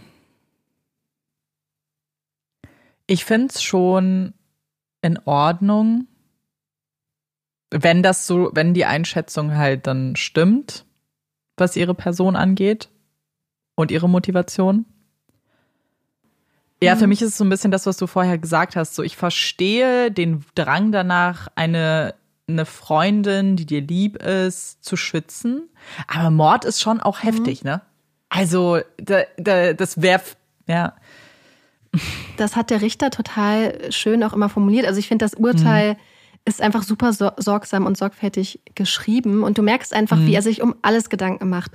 Und wie er gleichzeitig, also er richtet sich an dem Urteil immer an die Person, die er gerade, deren Strafmaß er gerade festlegt mhm. und erklärt den quasi, dass er sagt, hey, ich verstehe diese Motivation, die du hast, aber wir leben in einem Rechtssystem, wo Mord da keine Option ist ja. und wo es andere Wege gibt und das geahndet wird, weil es eines der schwersten Verbrechen ist, die in dieser Gesellschaft auch einfach möglich sind. Und was er auch angesprochen hat, auch bei Rona, ist, dass Irene wohl mit die treibende Kraft war. Da kommen wir später mhm. auch noch drauf zu sprechen. Aber ich fand das schon super, ähm, halt gerade bei Rona, die einfach wirklich scheinbar mhm. ein sehr, sehr geordnetes bürgerliches Leben davor gelebt hat. Ja, genau. Das ist halt total schwer nachzuvollziehen, was sie dann dazu gedrängt hat. Und ich frage mich halt, können wir später nochmal drüber sprechen, ob das einfach wirklich auch so eine richtig krasse Gruppendynamik ist. Wollte, das war da genau so mein Gedanke. Ruder gelaufen ist. Vor allem das, was du gerade gesagt hast, dass der Richter bei Irene die treibende Kraft sieht, ähm, weil was sofort für mich die Frage war, ist, meinst du oder denke ich, dass Rona das auch alleine gemacht mhm. hätte? Also wenn zum Beispiel auch Leute aktiv Fall. gesagt hätten, nee, mach das nicht. Und das glaube ich nämlich auch nicht. Ich glaube nicht, dass sie so überzeugt war davon, dass das die einzige Lösung ist. Ja. Sie hat ja auch wenn, gesagt, dass sie ihn ja. zum Beispiel nicht injizieren wollte eigentlich. Mhm. Ähm, Wobei sie, wenn ich mich recht erinnere, war die Person auch war, die die Spritzen besorgt hat. Also wir wissen ja, dass sie am dritten diesen Plan gefasst haben, wobei man nicht weiß, in welcher Ausprägung, also wie fest er gefasst wurde. Aber ich ja. glaube, die Tatsache, dass Irene und Donna am nächsten Tag Speed besorgt haben und dass ja. Rona losgegangen ist, Spritzen zu besorgen, spricht für mich persönlich schon dafür, dass dieser Plan einigermaßen festgefasst wurde. Ich glaube, ja. es war dann halt, dass halt einige Schritte nicht so geklappt haben, weil sie zum Beispiel gedacht haben, es würde reichen, ihm diese Batteriesäure zu injizieren. Und das hat halt einfach nicht gereicht. Ja. Ja, klar. Und wenn ein Plan, das ist ja das dann, wenn es eskaliert. Ich meine, das ist eh schon eine Eskalation von allem irgendwie. Aber man, aber dann noch in der Situation selbst, dass es so eskalierte, hat ja damit zu tun, ja. dass sie nicht mehr an ihrem Plan festhalten konnten. Hm. Als nächstes richtet der Richter sich dann an Ian und die Jury hat ihn nicht wegen Mordes schuldig gesprochen, sondern wegen Manslaughter, also Totschlag. Und ich glaube, was der Richter und auch was die Jury anerkannt hat, ist, dass Ian jemand ist, der ganz zufällig Teil dieser Tat war. Das heißt, er war vorher nicht an der Planung beteiligt, war dann auf einmal da, hat Paul original, glaube ich, wahrscheinlich fünf Minuten mit ihm geredet, wenn überhaupt. Und dann hat Irene ihm gesagt, schlag ihm auf den Kopf. Und was er gesagt hat, und das glaube ich ihm tatsächlich auch, dass er gedacht hat, es ging nur darum, Paul quasi Angst einzujagen. Mhm. Dass er vielleicht die Finger von Karen lässt. Und dass er nicht wirklich gedacht hat, dass es jetzt darum geht, einen Menschen zu, zu töten. Ja. Dass er aber auch gleichzeitig hat er aber schon, glaube ich, die Situation als sehr, sehr ernst wahrgenommen, weil er mehrmals betont hat, dass er ganz doll Angst hatte, dass wenn er jetzt nicht handelt, wenn er sich Irenes Ansage widersetzt, dass er als nächstes dran ist, dass er das nächste Opfer ist. Und Was halt hat, auch super krass ist. Ja. Und er ist, wie der Richter festgestellt hat, kein Anführer, sondern ein Mitläufer. Mhm. Ein Mensch, der ähm, vielleicht nicht besonders stark ausgeprägten Willen hat und keine besonders stark ausgeprägte Durchsetzungsfähigkeit. Das sieht man auch so ein bisschen ähm, in den Tapes. Er wirkt so ganz ruhig und ganz lieb. Er hatte vorher schon eine Verurteilung mal bekommen, weil es so eine Gruppenschlägerei in einer Bar gegeben hat. Wobei es sein Charakter wurde auch zu keinem Zeitpunkt des Prozesses von der Staatsanwaltschaft in, in Frage gestellt. Also ähm, das scheint die Staatsanwaltschaft in diesem Fall auch eigentlich bei keinem der anderen gemacht zu haben. Das fand ich ganz interessant. Mhm. Und eine Sache, die der Richter noch feststellt, und ich glaube, das ist es wirklich, er sagt, dass er glaubt, dass Ian im Geist noch sehr kindlich ist, also nicht besonders reif. Und ich glaube, was ihm auch noch zugute kommt, ist, dass er wohl sehr, sehr viel Reue gezeigt hat, alles zugegeben hat. Und er hatte später auch angeboten, guilty zu pleaden. Und noch eine Sache. Wir wissen ja, dass als das Committal Hearing war, wurde der Fall von den Meslins, also Irene und Jano, abgetrennt. Mhm. Und da hatte er sich bereit erklärt, gegen die beiden auszusagen. Was natürlich total krass ist, wenn wir wissen, wie viel Angst er vor Irene hatte. Ja. Also, dass er da wirklich richtig massive Panik hatte vor ihr und ihr sogar zugetraut hat, ihn quasi äh, auszunocken. Und ich glaube, diese Tatsache, dass er Reue gezeigt hat, dass ohne ihn der Fall wahrscheinlich vielleicht gar nicht aufgeklärt worden wäre. Dass das für den Richter, glaube ich, alles noch weitere Umstände sind, die so ein bisschen mindernd vielleicht auf den Fall einwirken. Und Ian wird am Schluss zu sechs Jahren verurteilt mit einer möglichen Bewährung nach vier Jahren. Und bei Ian, das fand ich so krass, dass wenn keiner geredet hätte und wenn Karen oder Donna nicht zufällig erwähnt hätten, dass Ian mit im Auto saß, als Jono sie nach Hause gefahren hat am 5. November, wäre die Polizei nicht mehr auf ihn gekommen. Sie mhm. hätten nie mit ihm geredet. Und dann hätten sie weiter nur dieses Hin und Her, dieses, diese Lügengespinste von Donna und Karen und Rona gehabt. Aber sie hätten nie, vielleicht nie die Wahrheit erfahren und hätten nie wirklich verstanden, was damals passiert ist, weil alle ganz viel gelogen haben und Ian dann ja. tatsächlich die erste Person war, die bereit war auszusagen. Und das ist eh so ein krasser Aspekt dieses Falls, der mich auch am Ende dann, also offensichtlich will man ja, dass die Wahrheit ans Licht kommt. Und offensichtlich möchte man als jetzt zuhörende Person, dass das alles rauskommt und dass das so kommt. Aber gleichzeitig dachte ich mir die ganze Zeit, ich so, war, was, was war denn der Plan von allen? Dass sie sich in Lügen verstricken, dass man, dass, dass sie ständig ihre Geschichten erzählt haben, die Geschichten geändert haben und dann auch noch jemanden ja irgendwie reingezogen haben, den man gut und gerne hätte einfach rauslassen können. Ist, also, er, er war ja beteiligt, aber weißt du, was ich meine? Nur von den Geschichten. Ich, ich frage mich einfach, hat, also ob sich da keiner Gedanken gemacht hat, was sie da eigentlich getan haben ja. und wie man jetzt am besten vorzugehen hat. Am besten natürlich in ihrem Interesse. Ich meine jetzt nicht im Interesse der Öffentlichkeit und so von allen anderen. Aber das weiß ich nicht. Verwirrt mich so. Ich finde, man merkt auch, dass am Anfang das Vorgehen von Irene und Jano das erfolgreichste war, nämlich dass sie irgendwann gesagt haben, sie werden keine Aussage mehr tätigen. Ja, genau. Und ja. sie werden nicht mehr ohne Anwalt reden. Die anderen haben ja. sich, glaube ich, einfach immer um Kopf und Kragen geredet und haben dann, ich hatte das Gefühl, dass gerade Donna und Karen, also die beiden Schwestern, immer, eine hat eine Sache gesagt, dann haben sie Rücksprache gehalten, dann hat die andere was gesagt, dann haben sie wieder Rücksprache gehalten, sodass sich quasi ihre Geschichte auch in so einer Symbiose immer weiterentwickelt hat. Mhm. Weil sie, glaube ich, manchmal, also die haben sich ja zum Beispiel teilweise wirklich widersprochen, wo Donna zum Beispiel gesagt hat, sie wäre mit ihrem Auto gefahren. Ja. Obwohl alle anderen zum Beispiel gesagt haben, es wäre Pauls Auto gewesen. Also da gibt es so viele Widersprüche.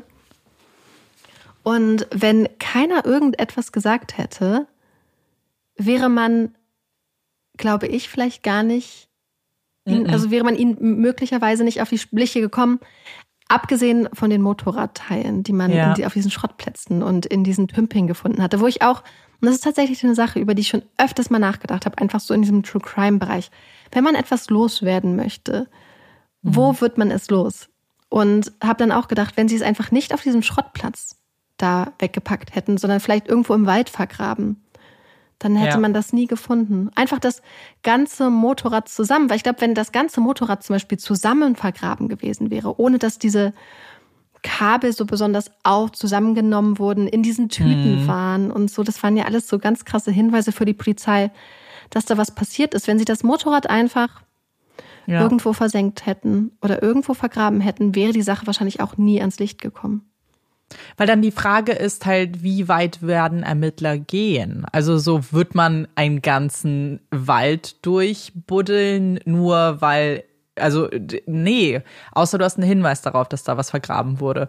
Weil ansonsten sind ja die Möglichkeiten so groß, wo was sein könnte. Gerade in Australien, weil da hast du einfach riesiges Ja. Buschland und hast da so viel Gebiet, wo es hätte sein können. Und selbst wenn du dann zum Beispiel das Motorrad gefunden hättest, finde ich, hätte das noch eine andere Geschichte erzählt. Ich finde die Tatsache, dass es auseinandergenommen wurde und da auch in der Gegend verteilt wurde, hat darauf hingedeutet, dass es auch irgendwie diesen Ja. lokalen Zusammenhang gibt. Weil wer sonst fährt überall in der Gegend? Wenn es 100 Kilometer weiter gewesen wäre, hätte diese Geschichte ganz anders aussehen können. Dann hätte man ja auch die Theorie spinnen können, dass er einen Autounfall hatte und dass jemand seine Leiche quasi weggeschafft hat und das Motorrad versteckt hat, um vielleicht so eine eigene Unfallbeteiligung zu vertuschen. Oder dass es irgendwer von außerhalb war. Aber ich glaube, dadurch, dass das alles auch so einen örtlichen Zusammenhang hatte, Ja, hat mich es würden ganz ja stark so darauf hingedeutet. Mhm. Mich würden ja so Gespräche einfach so interessieren, weil die müssen ja alle irgendwie kommuniziert haben. Die müssen ja irgendwie für sich selber entschlossen haben, dass das jetzt ihre Herangehensweise ist. So, sie möchten das mit dem Motorrad zu machen. Und so ein Gespräch. Oder ist es halt jemand, der einfach sagt, wir machen das so und keiner gibt Widerworte? Also weißt du, was Ja. ich meine? So, es ist so, Der Richter hatte ich gesagt, käme gar am- nicht auf sowas. Nee, der Richter hat gesagt, dass am Anfang, dass das Ganze am Anfang unter Umständen vielleicht eher so scherzhaft geäußert wurde. Aber ich habe mich halt total viel gefragt, ob es so ein bisschen aus so einer, ja, ich weiß es nicht. Ich weiß es nicht. Ich bin immer noch so ein bisschen äh, sprachlos. Aber wir können uns der Frage ja auch nochmal widmen, wenn wir später über Irene gesprochen haben, was der Richter da zu sagen hatte. Wir machen kurz weiter mit Karen, also quasi der äh, Person, zu deren Schutz das Ganze ja angeblich so ein bisschen ins Rollen gebracht wurde. Karen wird wegen Mordes schuldig gesprochen. Und bei Karens Tatbeitrag wird quasi gesagt, dass sie ja zum einen bei der Planung der Tat dabei war. Und der Richter hat so ein bisschen gesagt, dass er glaubt, dass sie halt in so einem ganz verletzlichen Stadium war und in einer ganz emotional traumatischen und schweren Zeit, weil wir wissen, sie hat ihren Job verloren, ihr Alkoholproblem war massiv und gleichzeitig hat sie da diesen Ex-Freund, der sie stalkt, der sie in ihre neue Wohnung verfolgt hat, so dass sie ja dann teilweise wirklich bei Rona auch gelebt hat. Und der Richter hatte geglaubt, dass sie Angst hatte und dass Irene ihr dann so eine Möglichkeit gegeben hatte und dass sie dann mitgezogen hat, weil sie nicht unbedingt in der Lage war, vielleicht so eine super entschiedene, erwachsene Entscheidung zu treffen. Und sie war halt bei der Planung dabei und ihre Rolle war es auch, und das hat sie ja auch gemacht, Paul quasi zu Rona zu locken. Wir wissen, dass sie auf der Party angerufen hat und dann sollte sie der Lockvogel sein, der Paul dann an den Tatort bringt, wo sie auch mitgemacht hat. Und auch als Paul schon da war, ist sie einige Zeit geblieben, hat ihn nicht gewarnt, hat nicht widersprochen. Und als sie dann, glaube ich, das Gefühl hatte, ich meine, der erste Punkt, wo eventuell die erste Spritze injiziert wurde, was wir nicht genau wissen, als sie das quasi erfahren hat, ist sie dann losgefahren. Also als sie dachte, hey, die Handlung, die zum Erfolg führen wird, also zu Pauls Tod, die wurde jetzt vorgenommen. Das war der Zeitpunkt, wo sie sich dann aus dem Geschehen entfernt hatte.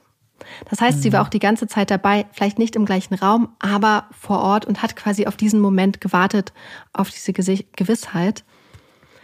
Der Richter geht auf ihre schwierige Vergangenheit ein und wir haben ja am Anfang auch schon drüber gesprochen, diese ganzen dramatischen Erlebnisse in ihrem Leben und dass sie ja bis dahin wirklich ein sehr schweres Leben hatte und Probleme mit Alkoholismus.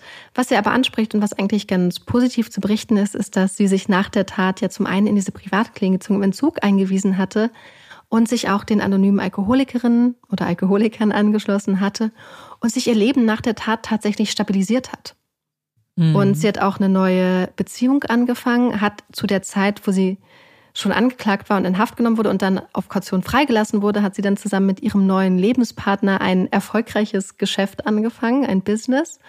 Und es scheint so, als ob diese krasse Tat wie so eine Art Katalysator war dafür, ihr Leben tatsächlich auf die Reihe zu kriegen. Und es hat dann in diesen Monaten zwischen dem Zeitpunkt, wo sie festgenommen wurde und dem Prozess, hat sich ihr Leben quasi so ein bisschen, so wie ich es verstanden habe, zum Guten gewendet. Neue Beziehungen, neues Geschäft. Ich finde, das sind eigentlich voll die tollen Entwicklungen. Und mhm. der Richter sagt auch, dass er glaubt, dass sie eine Person mit einem guten Charakter ist und mit exzellenten Aussichten auf Rehabilitation. Und er verurteilt sie zu 14 Jahren Haft mhm. mit der Möglichkeit der Bewährung nach neun Jahren. Ich finde ihre Rolle irgendwie besonders interessant, weil bei ihr hat man ja das Gefühl, hey, hier kann ich am ehesten nachvollziehen, warum man vielleicht zu solchen Mitteln greift, wenn man das Gefühl hat, ich weiß nicht anders, mich irgendwie zu wehren oder ich habe Angst und die Karte war jetzt für mich sowas, das mir so große Angst bereitet hat, dass ich dachte, ich habe keine andere Möglichkeit. Hm. Aber gleichzeitig war sie ja sehr passiv eigentlich, ja. was zumindest den Tod, also den Tötungsakt angeht. Und das finde ich irgendwie interessant. Ja, für mich hat es auch gar nicht so sehr wie ihre Tat immer gewirkt. Ja, genau, genau. Sondern eher wie die von Irene und Rona. Und ich hatte so ein bisschen immer dieses Gefühl, dass da zwei Frauen waren, die mhm. so ein mhm. bisschen sie so unter ihre Fittiche genommen haben und die da einfach eine Person ja. gesehen haben, die sehr, sehr verletzlich ist. Vielleicht so auch keine Ahnung, Muttergefühle in ihn ausgelöst hat. Ich weiß es nicht. Mhm. Und wo sie dann gedacht haben, hey, und ich frage mich, ob bei Irene und Rona, also insbesondere Irene hatte ja Karen auch gesagt, der wird dich irgendwann töten, der wird dich irgendwann umbringen. Und wenn wir uns so Fälle von äh, Femiziden angucken, ist das ja häufig mhm. so ein mhm. Muster. Dass zwei Leute oder dass eine Frau sich trennen will, dass der Partner das nicht einsieht, dass er anfängt, Leute zu verfolgen etc. Und ich frage mich, ob auch vielleicht hier Irene ich frage mich manchmal, ob sie da irgendwie aus Erfahrung gesprochen hat. Weil das, was sie sagt, so, mhm. hey, wenn er dieses Verhalten an den Tag legt, wenn er dich schlägt, wenn er dies ja. und das macht und dich stalkt, wird er dich eines Tages umbringen. Das wirkt, finde ich, wenn man so Podcasts hört und sich damit auseinandersetzt, voll wie nach, nach einer ziemlich plausiblen Aussage. Ja. Ähm, und dann denken wir, das ist Ende der 80er Jahre. Und dann frage ich mich, ob sie vielleicht persönliche Erfahrungen auch mit dem Thema gemacht hat. Das würde mich total interessieren. Hm. Wie sie zu dieser Einschätzung kam, dass sie die Bedrohung so, star so stark gesehen hat. Also Irene jetzt. Und ich frage mich, ja, ja, ob. Und weil wir wissen, dass, äh, dass das halt wirklich eine Konstellation ist, die halt super gefährlich sein kann. Gleichzeitig hatte ich fast das Gefühl, dass Karen das vielleicht gar nicht so krass wahrgenommen hat und sich da vielleicht auch so ein bisschen mhm. hat reinreden lassen, frage ich mich manchmal. Ich glaube, dass da richtig viel zwischenmenschlich sein muss, was für uns gar nicht so naheliegend ist, weil diese ganze Dynamik, da, da, ich glaube, dass da fast der Clou dahinter steht, wie die einzelnen Frauen ähm, zueinander standen, auch emotional, was ihre Gedanken waren, weil ich glaube, das erklärt richtig viel. Ähm, weil, wie du, wenn du sagst, dass, und das glaube ich auch nur so von, von dem, wie ich jetzt das Gefühl habe, das verstanden zu haben, dass Karen vielleicht wirklich eher passiv war, das vielleicht wirklich nicht so war, so ernst genommen hat oder zumindest keinen Ausweg wusste. Und sowas kann ja bei Menschen ganz schnell äh, so rauskitzeln, wie du, es ist ein Beschützerinstinkt oder irgendwie sowas, dass man das Gefühl hat, hey, ich muss jetzt aktiv werden, weil sie kann sich ja nicht selbst helfen oder, mhm. oder sie weiß nicht, dann nehme ich das in die Hand.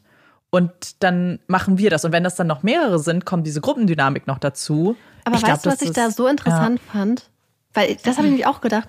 Aber dann die eine Sache, die für mich nicht ganz reinpasst, ist mhm. Karens und Donners Aussagen zu Irene und Rona dass ja. sie ganz schnell geswitcht haben und den beiden die Schuld gegeben haben. Ja, das und stimmt. so komplett Alternativen, also ich habe es jetzt nicht alles aufgelistet, weil da wirklich ganz, ganz viele verschiedene Versionen von Karen und Donna immer wieder erzählt wurden, wo immer Rona und Irene die Bösen waren, wo sie massivst bedroht wurden und so. Und ich mhm. glaube auch, dass sie wirklich vielleicht Angst vor Irene hatten. Wir wissen, dass Ian Angst vor Irene hatte. Wir können uns vorstellen, dass ihr Mann vielleicht auch manchmal ein bisschen Angst vor ihr hatte, mindestens, nach den Aussagen von Ian. Und dann finde ich es aber so interessant, dass wenn da eine Person ist, vor der du so Angst hast, dass du dann immer wieder krassere Geschichten über auch fiktive Tathergänge und Tatbeiträge dann spinnst und über Bedrohungsszenarien, mhm. nur um sie dann im nächsten Gespräch wieder anzupassen und zu ändern.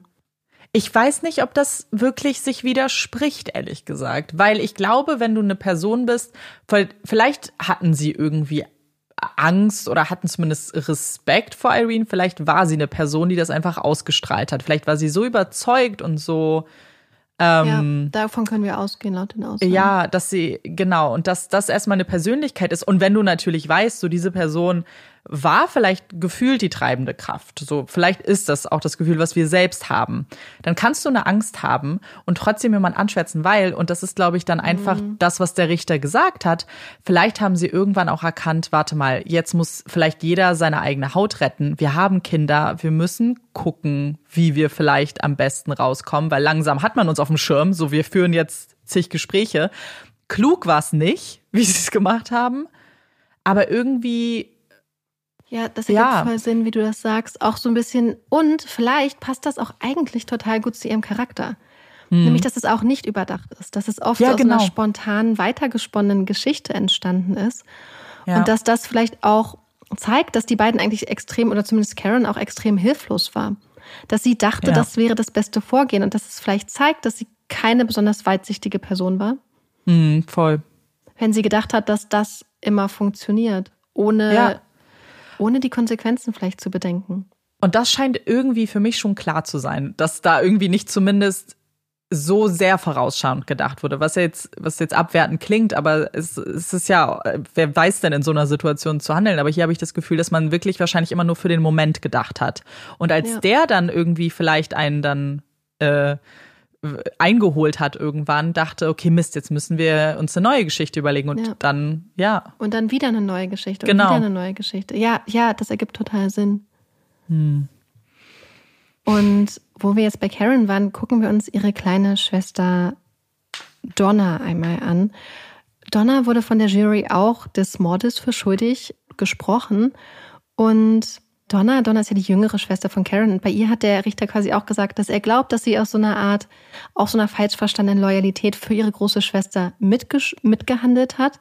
Wir wissen, dass sie bei der Planung der Tat dabei war, dass sie am nächsten Tag auch das Speed mit ähm, besorgt hat und dass ihr Tatbeitrag quasi war. Sie hat ja einmal diese Einweihungsparty bei sich gehabt und hat dann während der Party schon immer Paul auch versucht ans Telefon zu bringen und so und ist dann später mit ihm dann auch dorthin gefahren hm. zu Rona. Das heißt, ihr Tatbeitrag war Paul auch zum, also zusammen mit, mit Karen eigentlich quasi im Zusammenspiel Paul an den Tatort zu bringen. Und dann lief es halt recht ähnlich eigentlich wie bei ihrer Schwester. Und der Richter glaubt bei ihr, und ich habe das Gefühl, das ist vielleicht auch wirklich so was, was sich bei einigen der Beteiligten durchzieht, dass sie vielleicht eher eine geringere Reife hat, also in dem Sinn, dass sie nicht die besonders reifste Person, nicht die besonders erwachsenste mhm. Person ist. Er glaubt, dass sie Angst vor Irene hatte und dass sie auch dadurch gehandelt hat. Also zum einen aus dieser Loyalität gegenüber Karen, aber zum andererseits auch, weil da diese sehr, sehr dominante, selbstbewusste, bestimmte und vielleicht auch ein bisschen herrische ältere Frau und auch, wir wissen ja, Karen und Donna hatten halt beide auch eine, glaube ich, eine ganz traumatische Kindheit, die halt von ganz krasser Unsicherheit geprägt wurde. Und ich kann mir auch vorstellen, dass man dann, wenn man aus seiner Kindheit auch schon Männer als, als eine absolut realistische Gefahr kennt, als eine ja. Gefahr für die eigene Sicherheit, dass man dann dann auch nicht denkt, oh, wie, er könnte nicht, sondern man weiß, wozu Menschen fähig sind, selbst wenn es der eigene Vater ist. Mhm. Und gleichzeitig glaube ich, dass es Geschwister oft zusammenschweißen kann, extrem. So ja. wir gegen den Rest der Welt vielleicht. Und dass das halt vielleicht auch dazu beigetragen hat, dass sie halt dann so ganz loyal an Karens Seite stand und vielleicht auch diese Gefahr wirklich als real wahrgenommen hat und gedacht hat, dass das eine Lösung ist, weil sie war ja auch sehr jung mit 22. Donna wird am Schluss genauso wie ihre Schwester Karen zu 14 Jahren Haft verurteilt, auch hier mit der Möglichkeit der Bewährung nach neun Jahren. Und das war quasi der Prozess gegen die vier. Und 1993 ging es dann weiter. Man hatte tatsächlich am Schluss dann so viel gehabt, dass man gedacht hat, dass man auch Irene und Jano anklagen kann. Und auch hier wissen wir, was der Richter in der Urteils- bzw. in der Begründung des Strafmaßes gesagt hat. Eine Sache, die interessant ist, wie würdest du Janos Tatbeitrag einschätzen? Hm. Schwer, ne? Das ist richtig schwer. Ja. Und das fand wohl auch die Jury, denn die Jury hat ihn nicht schuldig gesprochen. Also er wurde freigesprochen. Ja. Und ich glaube, dass das vielleicht damit zusammenhängt, dass es einfach keine Beweise so richtig für seine mhm. Tatbeteiligung gab. Denn ja. wir wissen, dass er bei der Planung nicht dabei war. Wir wissen, dass er wohl das Motorrad mit zerlegt hat, aber das ist ja quasi etwas, was danach passiert ist. Und dann war es nur Ian, der gesagt hat, er hat ihn zweimal geschlagen. Auch hier wissen wir ja nicht, mit welchem Vorsatz. Beziehungsweise ja. das kann man ja auch nicht unbedingt nachvollziehen, insbesondere wenn man denkt, dass er vielleicht auch Angst hatte. Er wird freigesprochen als, als einziger der Gruppe. Mhm. Und das lag wahrscheinlich dann daran, dass man einfach das Gefühl hatte, dass man nicht mit absoluter Sicherheit und Wahrscheinlichkeit Sicherheit, ja. diese Täterschaft nachweisen kann. Oder kann ich irgendwo verstehen. Ja. Und dann kommen wir zu Irene. Was ich super interessant finde, es ist der gleiche Richter, der auch im Fall von Jano und den anderen quasi das Urteil gesprochen hat. Und er behält sich seine, wie ich finde, sehr besonnene Art, wie es so aus dem Urteil klingt, ähm, bei. Und was ich ganz interessant finde, dass er auch am Anfang merkt, dass natürlich alle anderen Beschuldigten und später Verurteilten ein eigenes Interesse daran hatten, möglichst viel dieser Last und ähm, Last der Tat und der Verantwortung der Tat auf ihre Schultern zu legen.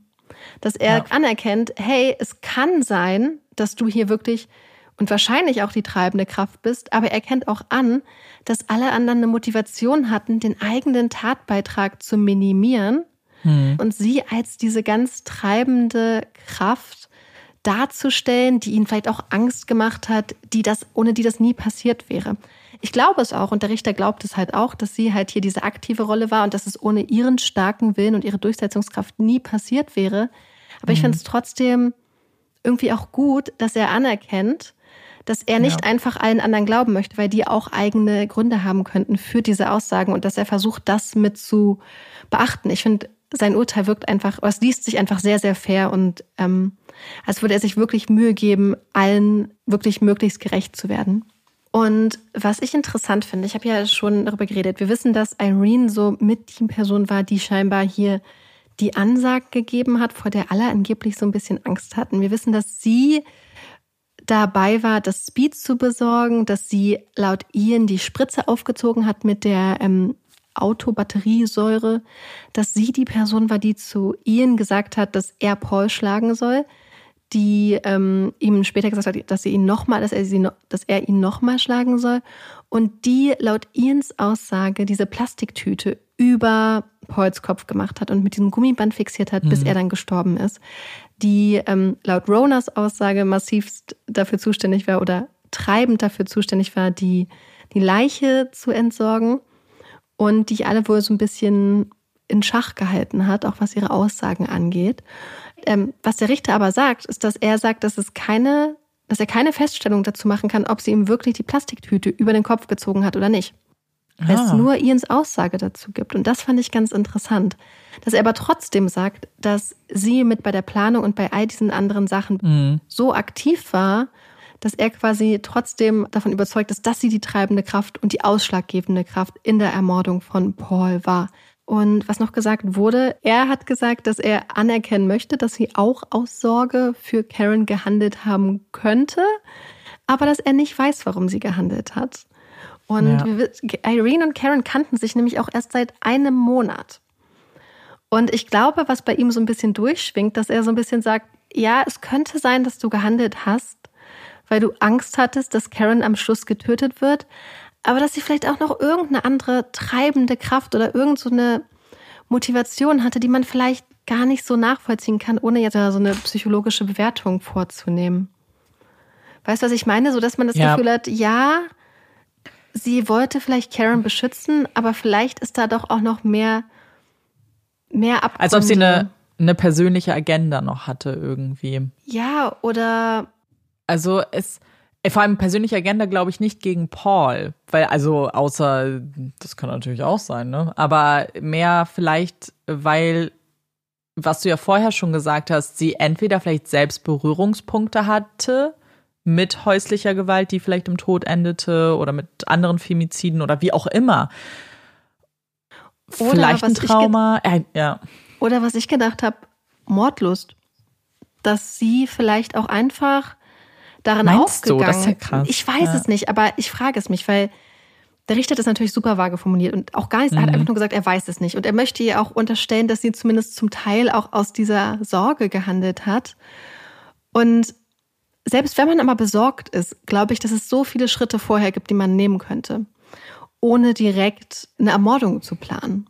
So, dass man Leuten zum Beispiel sagt, hey, wir unterstützen dich dabei, weil wenn du bereit bist, einen Mord zu begehen, dann bist du ja auch wahrscheinlich bereit, eine Person zu unterstützen, ja. umzuziehen oder jemanden zusammenschlagen zu lassen. Ein Mord ist ja noch eine ganz eigene Stufe. Das ist. Und ja. dann habe ich mich gefragt, auch so, ob sie dann vielleicht so eine Person ist, die gerne Kontrolle hat.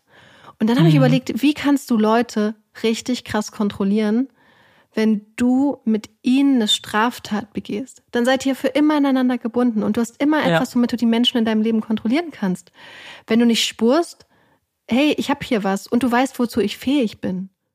Mhm. Ja, ja, absolut. Ist ja auch, ist ja auch so.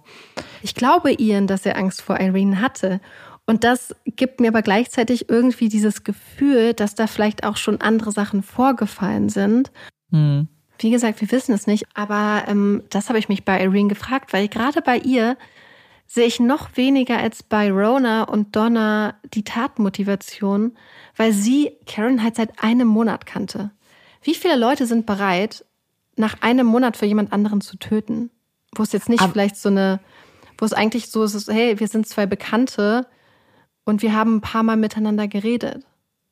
Aber vielleicht ist genau diese Kombination aus diesen unterschiedlichen Personen mit unterschiedlichen Motivationen genau das, was am Ende zu dieser Tat geführt hat. Dass du vielleicht eine Person hast, die erstmal das Opfer in Anführungszeichen ist.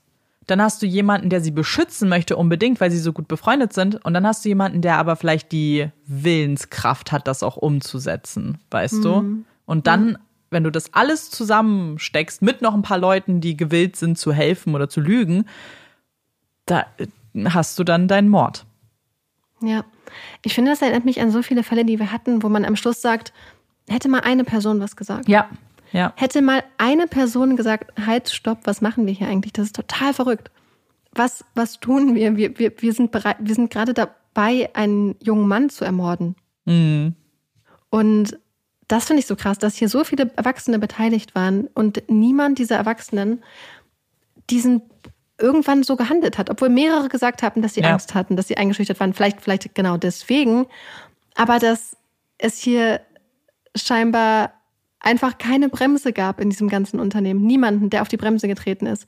Und ich glaube, dass es auch gereicht hätte, wenn eine Person sie so ein bisschen wachgerüttelt hätte, vielleicht aus dieser Trance ja, oder was auch immer. Ja, weil ich glaube, dass wenn eine Person das gesagt hätte, dass die anderen vielleicht mitgezogen wären. Und was ich interessant fand, war das Strafmaß. Sie wird zu 15 Jahren verurteilt, auch mhm. mit der Möglichkeit der Entlassung aus der Haft nach 10 Jahren. Das heißt, ihr Strafmaß unterscheidet sich da nicht wirklich von dem, was Rona bekommen hat, beziehungsweise nur je um ein Jahr zu dem, was Donna und Karen bekommen haben. Aber ich mhm. glaube, ich bin mal gespannt, was ihr so dazu zu sagen habt oder was ihr euch dazu denkt, weil für mich bleibt der Fall auf gewisse Art und Weise immer noch ein ziemlich großes Rätsel, muss ich mhm. gestehen. Ähm, Verstehe ich und. Äh, ja. Geht mir auch so. Aber danke, dass du den Fall für uns aufgedröselt hast. Und damit wir aber vielleicht ein kleines bisschen aufatmen können, kommt hier unsere Puppy Break. Yay! Geil! Und Marike wollte gerade anfangen, die Puppy Break zu machen, weil klar, mach doch die ganze Arbeit einfach in dieser Folge. Ich, ich mache einfach gar nichts. Ich habe eine Puppy Break vorbereitet. Tatsächlich auch eine Puppy Break. Also, oh, Olaf freut sich auch, dass Hunde vorkommen, scheinbar in unserer Puppy Break. Ich weiß nicht, wie es bei dir ist, Marike. Ich weiß, dass ich das ständig mache. Und zwar umzurechnen, wie viele Menschenjahre ein Hundejahr sind. Und andersrum. Und dann auszurechnen, wie alt Olaf zum Beispiel ist. Ich weiß, dass ich das bestimmt schon vor dir ein paar Mal gemacht habe. Aber generell, ich weiß nicht, warum das sowas ist, was ich mache. Aber ich habe einen Fehler gemacht. Denn ich und ich glaube viele gehen davon aus, dass ein Hundejahr sieben Menschenjahren entspricht. Das stimmt aber nicht. Tatsächlich haben Experten das Ganze sich genau angeschaut und eine Formel entwickelt, die genauer und akkurater berechnen soll, wie alt Hunde im Vergleich zu Menschenjahren sind. Und diese Formel möchte ich euch vorstellen. Das Problem ist, Marike, möchtest du kurz erklären, wie gut wir beide in Mathe sind? Sehr, sehr, sehr, sehr schlecht. Sehr schlecht. Deswegen wird das jetzt auch absolut, ich kann es euch, ich kann euch die Formel nicht genau erklären, weil sie ist nicht so einfach, leider. Aber ich, also ich kann, ich kann sie euch in der Theorie erklären, was es bedeutet. Verstehe ich das? Nope.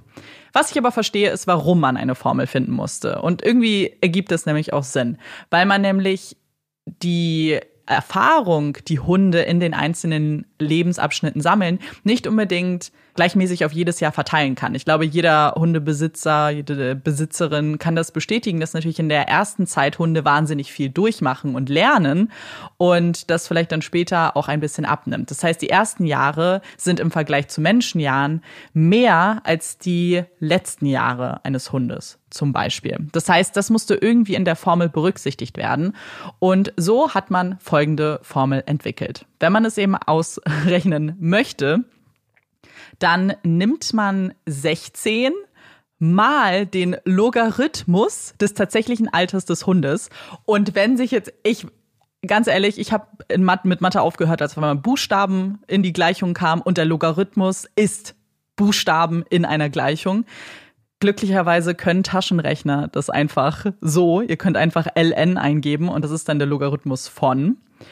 Und Ihr nehmt also den Logarithmus des Alters eures Hundes mal 16 und addiert 31. Und dann kommt ihr auf das Alter, das menschliche Alter eures Hundes. Ich habe das jetzt schon mit Olaf hä? mal durchgespielt. Mal. Weil ich habe, ich war nämlich genauso wie du so, hä, so, der Logarithmus ist halt, also soll quasi dieses Problem beheben, dass am Anfang mehr Jahre quasi zählen als später. Und weil sich das ganz mhm. exponentiell verändert. Ich habe das durchgespielt. Ich bin jetzt, ich bin, um es ein bisschen einfach zu machen, bin ich davon jetzt ausgegangen, dass Olaf zweieinhalb ist. Stimmt jetzt nicht ganz genau, aber ungefähr. Erst dreieinhalb. Erst dreieinhalb? Ja. Ach du Scheiße. Dreieinhalb.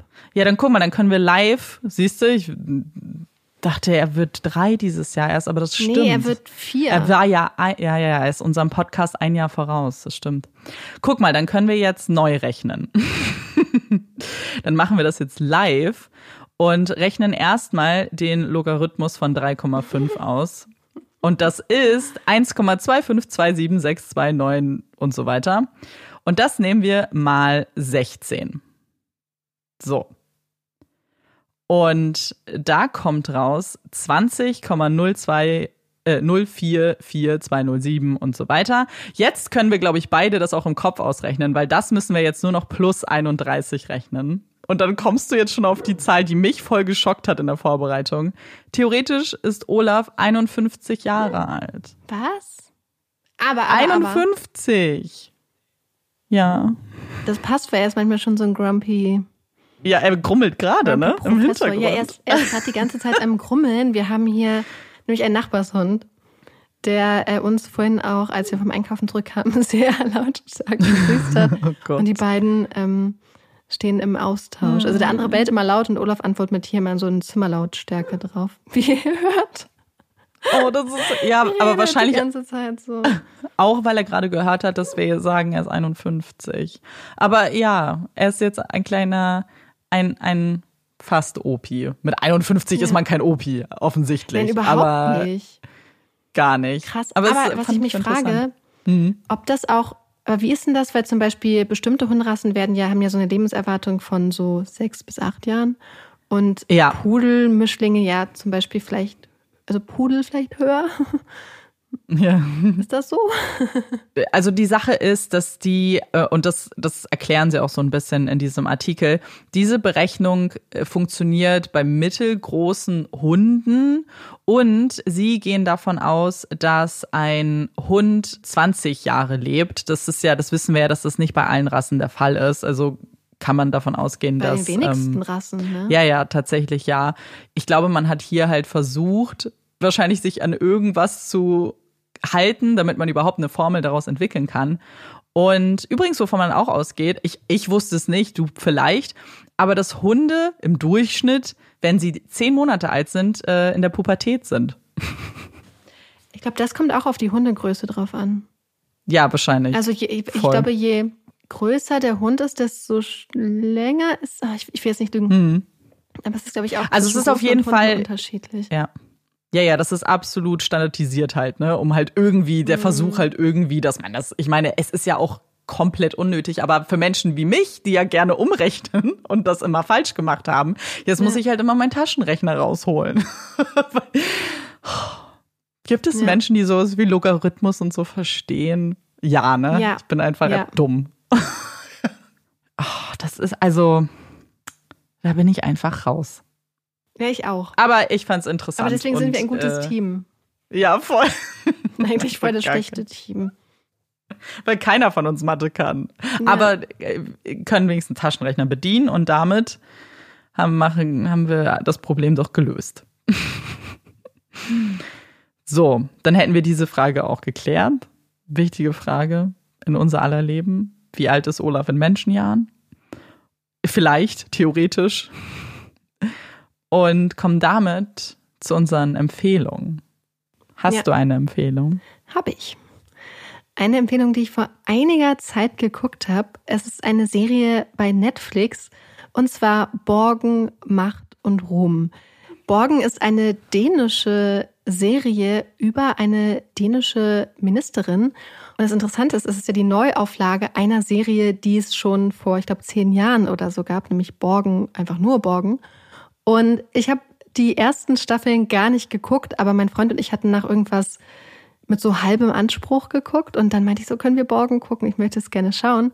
Und die Serie ist total toll. Also jetzt Borgen, Macht und Ruhm. Es hat mir super viel Spaß gemacht.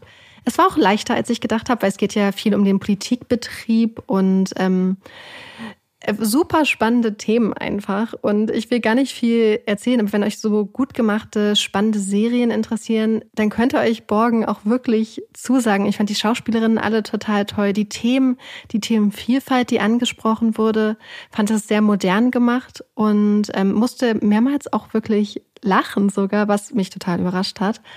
Und mein nächstes Ziel sind jetzt die alten Borgen-Staffeln zu gucken. Vielleicht könnt ihr mm. mir sagen, ob sich das lohnt, aber die stehen sowieso schon eigentlich voll lange auf meiner Liste. Also das heißt, man musste aber die anderen nicht gesehen haben. Nee, nee, nee. Also wenn ihr einfach okay. nur Borgen macht und rumgucken wollt, ist hm. es richtig gut. Ihr braucht okay. nichts davor geguckt haben. Vielleicht ist es besser. Aber ich bin jetzt gespannt, wie es ist, wenn man danach quasi die ersten Staffeln äh, ja. anguckt. Klingt sehr gut. Ich habe eine ganz andere Empfehlung heute. Also nichts, keine Serie, kein Spiel, kein, kein Buch, kein gar nichts, sondern aber ich glaube eine, eine wertvolle Empfehlung für manche da draußen. Also, ich muss kurz eine, eine kleine Vorgeschichte dazu erzählen. Vor Ewigkeiten, ich habe kein Zeitgefühl, ich weiß nicht wann, hatte ich doch mal den Hot Take, dass ich Nägel so ein bisschen Probleme habe, weil ich ins Nagelstudio gehe und dann immer so lazy bin, wenn ich keine Nägel gerade habe und so weiter. Ich hatte mal einen Nagel-Hot Take. Und ich glaube, da, da ging es um French. French war eigentlich der, der Hot Take. Wir sind aber dann in so einen Nageltalk verfallen. Und da, und jetzt habe ich gerade keine Gelnägel, sondern meine natürlichen. Und ich finde das auch gut. Ich bin gerade in der Phase, wo ich das möchte. Gleichzeitig, wenn ich dann aber immer gut gemachte Nägel sehe, dann ärgere ich mich total. Und das ist ein ganz, ich, ich wette, ganz viele kennen das. Und als ich aufs Festival gefahren bin, habe ich mir vorher Gedanken gemacht, wie ich das Problem von Nägeln und Nagellack, der absplittert, irgendwie lösen kann. Und habe mich daran erinnert, dass damals bei meinem Hot Take uns unfassbar viele so Nagelfolien, Sticker in Anführungszeichen, empfohlen haben. Also ich bin sicher, die allermeisten kennen das. Und genau das, es tut mir leid, dass ich eure Empfehlung nicht damals schon ernst genommen habe. Ich, jeder auf dieser Welt sollte unbedingt mal diese Nagelsticker ausprobieren. Ich habe sie nämlich fürs Festival dran gemacht und oh mein Gott, es war so einfach, es sah so cool aus und es hat richtig gut gehalten und nichts hat gesplittert und ich hätte die, ich habe die entspannt eine Woche getragen und habe sie dann abgemacht, weil ich hätte sie auch bestimmt noch eine Woche und noch eine Woche tragen können. Und bin so happy, weil das jetzt voll der gute Kompromiss ist, dass ich nicht ins Geht Nagelstudio muss. Ja, voll. Wie viel kostet ich fand, das so? Also ich, das, also ich weiß, dass es ja da teure Marken gibt. Ich habe jetzt so eine günstige genommen von DM, die haben zwei Euro, glaube ich, gekostet. Oh. Ähm, und das waren so mit Glitzer, so Rainbow. Es haben, ich habe eine Story gepostet von Kaffee beim Splash und ich habe voll viele haben mir geschrieben, als meine Nägel schön sind. Deswegen glaube ich auch. Und dann habe ich beim, beim Splash saßen wir da auch in so einer Mädelsgruppe, so auf unseren Campingstühlen und haben dann super lange auch über meine Nägel geredet, weil wir alle so, weil ich so hyped war, weil ich das so cool fand. Und super viele von euch rollen jetzt wahrscheinlich mit den Augen und denken, Mann, wir haben dir das jetzt vor einem Jahr oder so schon gesagt. Aber ich habe es jetzt erst irgendwie geschafft. Ich finde es richtig cool. Ich muss ja bald auf eine Hochzeit. Ich meine, ja. als Gast. Ähm, vielleicht würde unbedingt. Ja, ich würde es dir, weil jetzt, ich möchte oh unbedingt oh auch gucken. Hm? Ja, dazu muss ich auch was sagen, weil ich freue mich richtig auf die Hochzeit, weil Amanda mir ein Kleid ausgesucht hat. Amanda ist nämlich richtig gut da drin, wenn man ähm, irgendwo hin muss und ein Outfit braucht, einem zu helfen. Hm. Und als ich dann gesagt hatte, hey, ich muss auf eine Hochzeit, hat Amanda dann angefangen, mir, äh, mit, für mich mitzugucken und hat dann voll das schöne äh, Kleid bei Mädchenflohmarkt gefunden und mir das so geschickt und habe ich es bestellt und mich total verliebt in das Kleid. Das ist auch nämlich, geht auch auf Amandas Kappe. Das heißt, du könntest jetzt auch noch ja. die passenden Nägel aussuchen. Oh mein Gott, das mache ich. Oh mein Gott, das, ich werde. Oh. Das Ding ist nämlich, mir macht das unfassbar viel Spaß. Ich gucke so gerne nach Klamotten, was dann leider dazu auch führt, dass ich mir selber Klamotten kaufe. Aber das macht es nämlich dann umso besser, wenn ich für andere Menschen suchen kann, weil dann kaufe ich nichts. Ich hatte so, habe ich das schon mal erzählt, dass ich so eine Phase hatte, wo ich für andere Leute so Pinterest-Boards gemacht habe? weil das mir erzählt. Hab ich, die habe ich das auf jeden Fall erzählt. Ne? Ich hätte das für meine Schwester und für eine Freundin gemacht, die so neue Sachen brauchten. Also ich, ey, wenn daraus ein Business, ich würde sofort das machen. So, wenn sagt mir, was ihr braucht. Ja, das Personal Shopper einfach, ne? Ich habe jetzt nichts ja. Neues erfunden. Und Und das Coole an Amanda ist, dass Amanda auch äh, Vintage-Sachen und Second-Hand-Sachen mhm. guckt. Aber äh, ja, ich glaube, ich muss mein, ich muss mein Portfolio dann noch ein bisschen ausweiten. So, ihr müsst dann für mich so Rezensionen schreiben, wenn ich mich selbstständig mache als Personal Shopperin. Dann müsst ihr so, so weißt du, und dann lasse ich das über die Website so einfliegen. Marike sagt. Ja. Unser ja. heutiger Werbesponsor ja. ist Amandas äh, oh Gott. Outfittery. Was weiß ich. Oh, ey, wir brauchen einen guten Namen Amandas dafür Outfit. dann. Ja. Oh, oh. Ja, ja das, da, wir, wir feiern noch daran. Business. Ey, und dann hätte... sponsorst du unsere Folgen. Ja, das wäre richtig. Ich krieg natürlich dann Freundschaft. Also so ein richtiger Konflikt of Interest. Aber ich hätte so Spaß daran. Ich gucke einfach so gerne Klamotten. Generell und stöber. Deswegen, ja. Und dann suche ich dir jetzt die Nägel dazu. Weil ich bin so begeistert. Yes. Ich bin echt bekehrt. Ich habe aber, jetzt muss ich Geständnis machen, ich habe keinen Hot Take. Ich glaube, ich hatte einen Hot Take. Okay, dann muss der jetzt für uns beide. Hatten. Okay. Ich bin mir nicht mehr sicher. Also, äh, ich lasse mich immer gerne von so aktuellen Events inspirieren, was ja auch meistens bedeutet, dass wenn ich einfach nur in Berlin bin, ich meistens keine Hot Takes habe. Hm. Aber jetzt habe ich einen. Weil ich glaube, hm. also ich muss wieder sagen, ich glaube, weil mit dem Heruntergehen hat sich in letzter Zeit wieder bestätigt, wobei hm. wir dann noch irgendwann einen Berg hochgewandert sind und dann dachte ich, habe ich wieder an meiner äh, Wahl gezweifelt, weil ich dachte, scheiße, ist das steil. Nur, aber der runter war dann auch wieder auch einfach schlimm. Ich dachte, ich fliege ja. die ganze Zeit auf die Fresse. Aber ähm, einen ähnlichen Hot Take. Und zwar, wenn man Auto fährt. Lange Strecken. Wir wissen, ich hasse es, in der Stadt zu fahren. Ich hasse das über alles. Ich mache alles, um das zu vermeiden, weil es mich, ich finde es ganz schlimm. Aber lange Strecken, ich fahre ja sehr gerne Autobahn. Ich fahre lieber, als Beifahrerin zu sein. Mm. Ich sitze, glaube ich, eigentlich immer lieber am Steuer Oh, das ist ein Hot Take. Das ist wirklich ein Hot Take. Ich glaube auch. Hm, weil ja. ich nicht. also. Aber deswegen passen wir alle auch so gut zusammen. Zum Beispiel, hm. wenn äh, mein Freund Amanda und ich irgendwo sind, ja. fahre ich halt viel. Ja. Weil ich auch gerne fahre. Außer halt, wie gesagt, in Städten oder in Städten, in denen ich mich nicht so gut auskenne, komme ich aber auch durch. Ähm, aber ich fahre halt wirklich gerne Autobahn. Oder so jetzt, gestern sind wir halt hier so super leere Landstraßen lang gefahren, wo einfach niemand unterwegs war. Ja. Wie geil. Mir macht das so viel Spaß. Das Ding ist, ich fahre auch gerne, aber ich würde nicht sagen, zum Beispiel, ich fahre dann lieber, weil ich kenne auch so Leute, also du bist dann ja so, aber ich kenne auch andere Leute in meinem Leben, die dann auch so gerne fahren, die, dass sie dann ungerne sitzen und das habe ich nicht. So, wenn ich nicht fahren muss, dann fahre ich auch mhm. nicht. So, dann ist auch voll okay, dann bin ich auch gerne. Was ich nicht gerne bin, ist aber DJ. Das ist so viel Verantwortung. Das ist ja so viel Verantwortung, dieses Auto zu bespaßen. Nee, das, nee, nee, nee, nee, nee. Das kann ich nicht. Das ist zu viel Druck ja. auf meinen Schultern. Da höre ich lieber Radio dann, bevor ich dann so Entscheidungen treffen muss für die Musik. Oder gute Playlisten. Ja, wenn dann jemand anders dann die Playlist gemacht hat, weil wenn es meine ist, dann, ich weiß nicht, ist das so, ey, oh mein Gott, das ist irgendwie voll unnormal, oder? Dass man so viel Druck empfindet. Mm, ich weiß nicht, das ist ja so ein bisschen wie wenn man Leuten irgendwas zeigt, quasi wie wir mit unseren Empfehlungen immer und dann noch ja, stimmt. und guckt. So, wenn ich meinem Freund irgendwas zeige, dann muss ich immer beobachten, wie er darauf oh reagiert. Oh Gott, ja, das stimmt. Weil du ja Angst hast, dass das, was du cool findest, dass andere das vielleicht nicht so cool finden. Aber man hofft hm. ja insgeheim, dass die es auch cool finden und auch Spaß daran haben. Ja, voll. Ja, Wobei stimmt. Halt, ja. ja. Ich glaube, Taylor Swift geht halt immer, ne? Ich glaube, genau. es Wobei ich, das ist das Ding, was ich halt dann immer so zerdenke wahrscheinlich. Ich denke auch so, ah ja, so ein bisschen poppige Sachen, vielleicht kannst du auch immer. so ein bisschen 90s und so dazwischen mixen, wenn es das hergibt, vielleicht nicht zu Beginn. Aber dann denke ich an so, weißt du noch, als wir zum Kickoff, also zu so einer Büro, also Firmenveranstaltung mhm. gefahren sind, in dem großen Van. Weil da habe hab ich mich, da waren auch so coole Kids dabei, so die so coolen Musikgeschmack haben. Und dann, da habe ich mich halt gar nicht getraut, irgendwie so, oh, können wir vielleicht auch. So witzig, weil da kannten mhm. wir uns, also hatten wir schon den Podcast, aber da war ich ja noch so, also ich bin ja, also ich bin ja immer eher so ein Outsider in der Firma. Also jetzt so gar nicht böse gemeint, sondern äh, ja, ja. Ich, ich integriere mich manchmal nicht so ganz stark und habe das ja alles so ein bisschen so von außen beobachtet. Hätte ich gar nicht gedacht, dass du dich das nicht getraut hättest. Nee, gar nicht. Vor allem, ich, ich erinnere mich richtig gut an die Situation, weil ich finde auch, dass Musik beim Autofahren super wichtig ist. Also ich finde, ich kann ganz, gerade auf so langen Strecken, jetzt nicht, wenn du 15 Minuten irgendwo hinfährst, aber wenn du lange Strecken fährst, dann brauche ich auch Musik. So, dann muss ich zu irgendwas abjammen, weil sonst langweile ich mich, glaube ich.